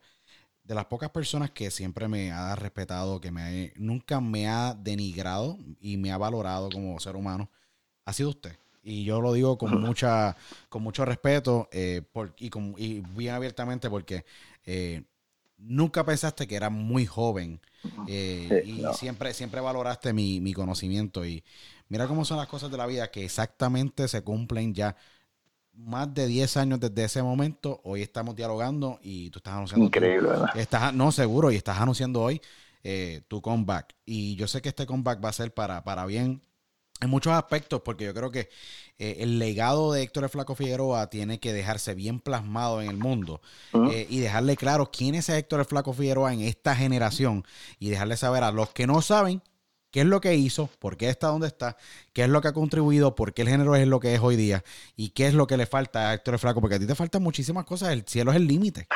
Te falta muchísimo. Muchacho, las ideas que yo tenga están en esta cabeza. Lo que yo ¿sabes? Yo veo, uno- yo me mantengo pegado, ¿entiendes? Yo no eh, yo- es más, yo, ¿sabes? La- los muchachos hoy en día, los productores hoy en día, los directores hoy en día, los, los- los editores hoy en día, tienen que darle gracias a Dios. O sea, ahora mismo sí que no hay límites, ¿entiendes? Sí, porque Y la las tecnología está ahí. herramientas que están, las Sí. herramientas que están, créeme, no existían hace 10 años atrás, hace 12 años atrás. Eh, No existían, ¿entiendes? Y si existían, eran bien costosas, ¿entiendes? Ahora mismo, pues, el, la- el, el- el- el flujo este de, de- de- talento, ¿entiendes? Ya por, ya por fin se le puso a los videos, eh, se le dio Sí. el, ¿Cómo se llama? La posición que se supone No, que se le correcto. ¿Entiendes? Y, y los productores saben que hay que invertir en este para, para hacer algo bueno. Otra cosa, ¿sabes? es lo que te digo, las redes sociales, la apertura que hay eh, en las redes sociales para tú poder este, eh, promocionarte, que no tienes que hacer tanta, la inversión que se hacía antes, también es increíble, ¿entiendes? Y, y- y son cosas, herramientas que hay ahora mismo para utilizar que no, no, no, sean, no estaban antes, que hay que enseñarle a estos muchachos cómo aprovecharlas, ¿entiendes? Correcto. Eh, Flaco, ¿qué mensaje le tienes que dar al mundo que está viendo esta entrevista? Esta entrevista es esperada por miles de personas. ¿Qué Mira, mensaje le tienes que dar? eh, yo sé que mucha gente eh, tienen pánico, tenían pánico. Y tienen como que me tienen, tienen engavetado el flaco Figueroa, porque el flaco tiene historia que si salen al aire, no, chavos, realmente no. Mira, las historias que yo tengo de ustedes, muchachos, de productores, son historias buenísimas. Lo negativo pasó, ¿entiendes? Las cosas que pasaron, bueno, nadie es perfecto, todos cometemos errores, ¿entiendes? A mí, yo llevo 10 años, estoy casado, que yo no sé lo que es un par y no sé lo que es este. Lo mío es mis hijos y mi familia y mi trabajo. Este, a lo que yo era hace cuando era un chamaquito. Y pues tuve mi tropiezo, me levanté. Eh, quizás no como muchos, este, me tomé mi tiempo en levantarme, quizás lo hubiese hecho antes, estuviera millonario, como dicen muchos, pero no era mi tiempo, ¿entiendes? Mi tiempo no era así, yo era feliz con lo que estaba. Disfruté de mis hijos, mis hijos ya están grandes, ahora el- una se me gradúa ahora, que es lo que me falta, las otras se me graduaron, y el otro se me gradúa el año que viene, el cuarto año. Y ellos, ellos echan a volar. Las familias son más importantes, mi gente. la familia, este, y nunca, por más experiencias negativas que tengan, nunca vean esto como un negocio, veanlos como por una experiencia, como parte de su vida. ¿entiendes? Estos muchachos, yo verlos ahora mismo, la, esto mismo de Yankee, de Nicky, ¿sabes? Eh, Alberto, este, Tempo, estos muchachos que yo no, aquí en Kenway, este, wow, te digo, ver eh, Zion Lennox, este, todos, todos, Trevor Clan, eh, eh, te puedo seguir diciendo, y no, no acabamos Ñejo, este, Dálmata, este, ¿sabes? muchos han subido un poco más arriba, otros se mantienen un poco más abajo, Pirín, este, Michael, este, etcétera. Eh, ver a dónde han llegado ellos, a dónde ha llegado este género, es la mejor gratificación. O sea, yo sé que las, eh, yo fui parte, ser parte de eso. Eso vale más que cualquier premio que me puedan dar, más que cualquier mención, más que cualquier entrevista, más que cualquier cosa. Sí. Eso está ahí, Sí. ¿entiendes? Y Dios lo sabe, yo lo sé, mis hijos lo saben, porque ellos lo ven en los videos de las redes sociales. Este, eh, y mira, lo mejor que hizo Dios, hizo Dios fue un día detrás del otro Sí. levantarse, echar para adelante. Y mano, lo que tengo que decirles, qué consejo, que, mano, que se aguanten porque ahora viene el flaco Figueroa y viene otra vez a acabar. Sí. Vengo acabando. Vengo acabando. Papá, No, pa- no, no, no, aquí es para todo el mundo, ¿entiendes? Sí. Vamos a ser creativos, vamos a seguir hacia adelante. Mira, mira a Luis Otero. Bueno, ¿quién iba a pensar que Luis me iba a estar entrevistando? ¿Quién diría? Muchacho, ¿Quién diría cómo es la cómo es la cómo es la vida? ah? Yo me y, y- y- Y sabrá Dios, Luis, vuelvo y te repito, es- aquí no hay límites, mi hermano. sí, ¿A dónde vas a llegar tú, brother? No sabemos. Esto va a ser una experiencia que tú contarás desde aquí a quizás a par de años No, y vieras. y, y mira, eh, eh, el- y, y Diálogo fue, nació básicamente para tener estos, diá- estos diálogos productivos, positivos, porque hay que hacer un highlight a todas estas personas, ¿me entiendes? A todas estas personalidades y figuras y personas importantes como tú, flaco, que han contribuido, contribuido al lo que es hoy día el género libra por libra más escuchado en el mundo entero. Eh, no por tan solo por las redes sociales de, de YouTube, sino estamos hablando a nivel de consumo. ¿sabes? Eh, y, y- y saber de que eh, la, el mundo puede conocer tu historia. Y, mira, la mira, historia mira, está El haber escrita. sido, el haber sido parte de, de, del- del- de la historia, de, haber sido parte de estar ahí con el talento de estos muchachos, porque es que es lo que te digo. Este, yo veo la controversia que hay ahora con los Grammys o whatever, porque no ven este género como si fuera algo musical o whatever. Mira, por amor a Dios, no hace falta los Grammys, hermano. La gente, el público lo sabe, los views lo saben, la- las ventas lo saben, los conciertos lo saben, Sí. la cantidad de gente lo sabe. El talento que ellos tienen, ¿entiendes? Haber sido parte de eso, bro.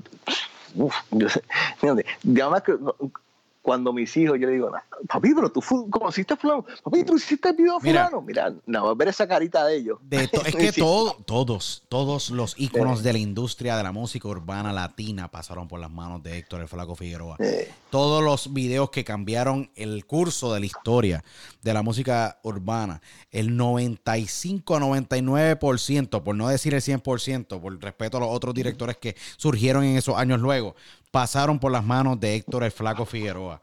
Más de 2.000 videos de la música urbana. ¿ok?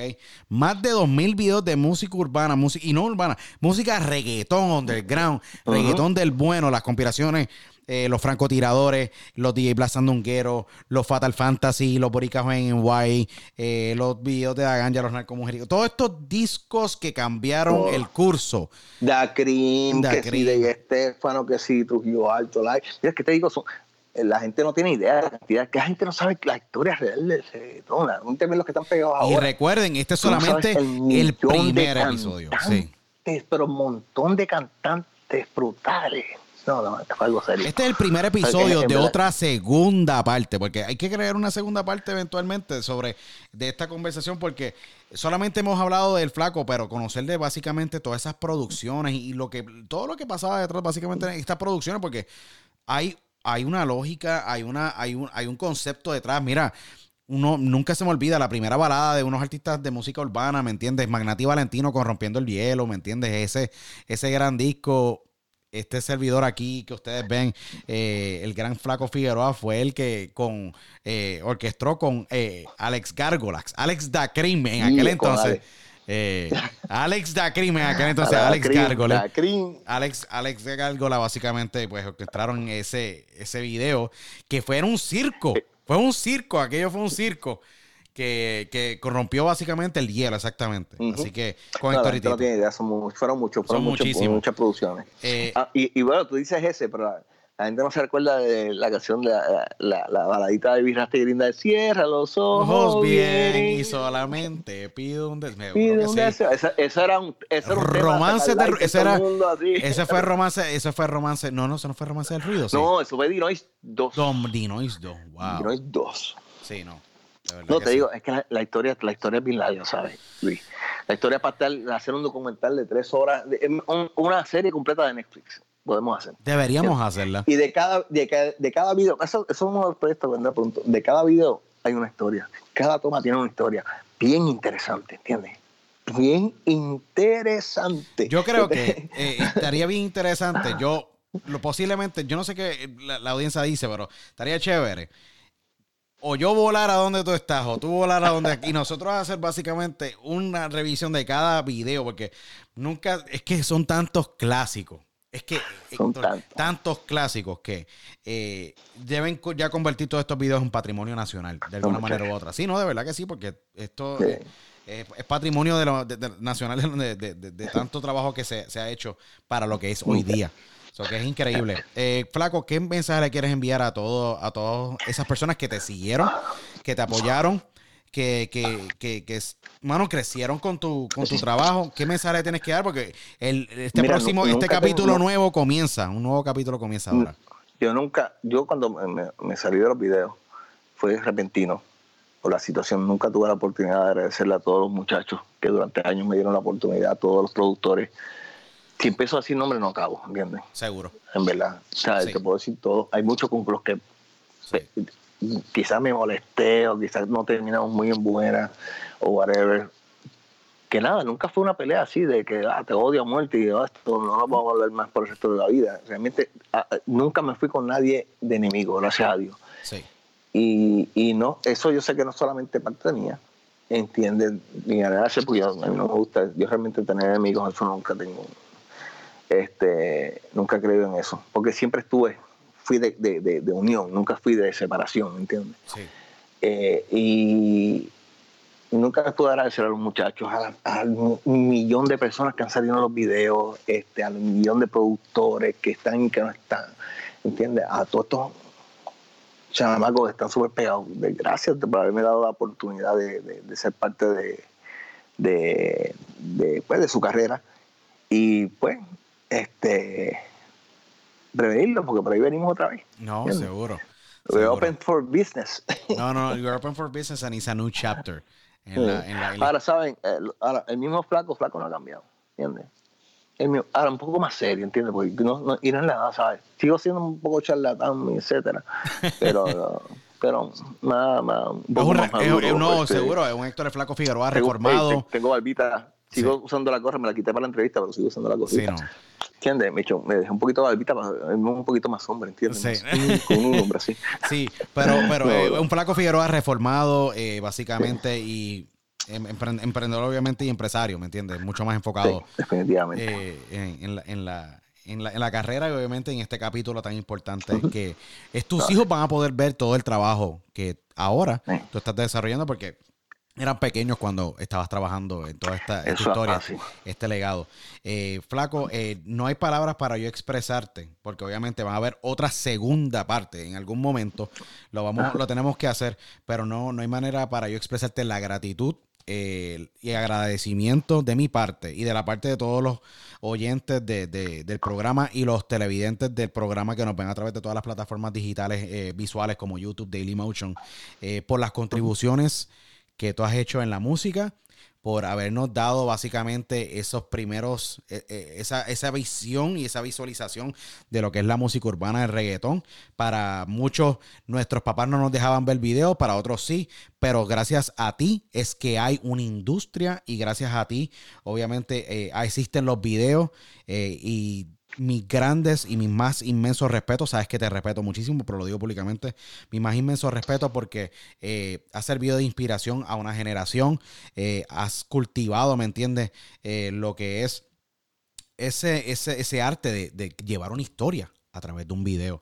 y te agradezco grandemente por, por todo lo que has contribuido. Te agradezco la gran amistad que tienes conmigo, la confianza eh, y por obviamente haber aceptado este diálogo eh, positivo sobre tu vida, tu carrera, eh, que obviamente nos se quedaron muchas cosas, pero obviamente hay un capítulo 2 en, en su momento. y me alegra muchísimo escuchar que vuelves nuevamente y haces el anuncio exclusivo de que vuelves nuevamente a dirigir videos y así espero yo que sean de bendición para ti, obviamente, y que abran este capítulo como tiene que abrirse, para ti y para tu carrera. de verdad. Gracias, Luis. Un saludo a todos. Y nos vemos en la próxima. Habrá mucho que contar. Así que sí, nos, nos vemos en la próxima. Agradecidos a todos. Síganos en las redes sociales que Diálogo con Luis Otero. Nos vemos en la próxima edición de Diálogo con Luis Otero.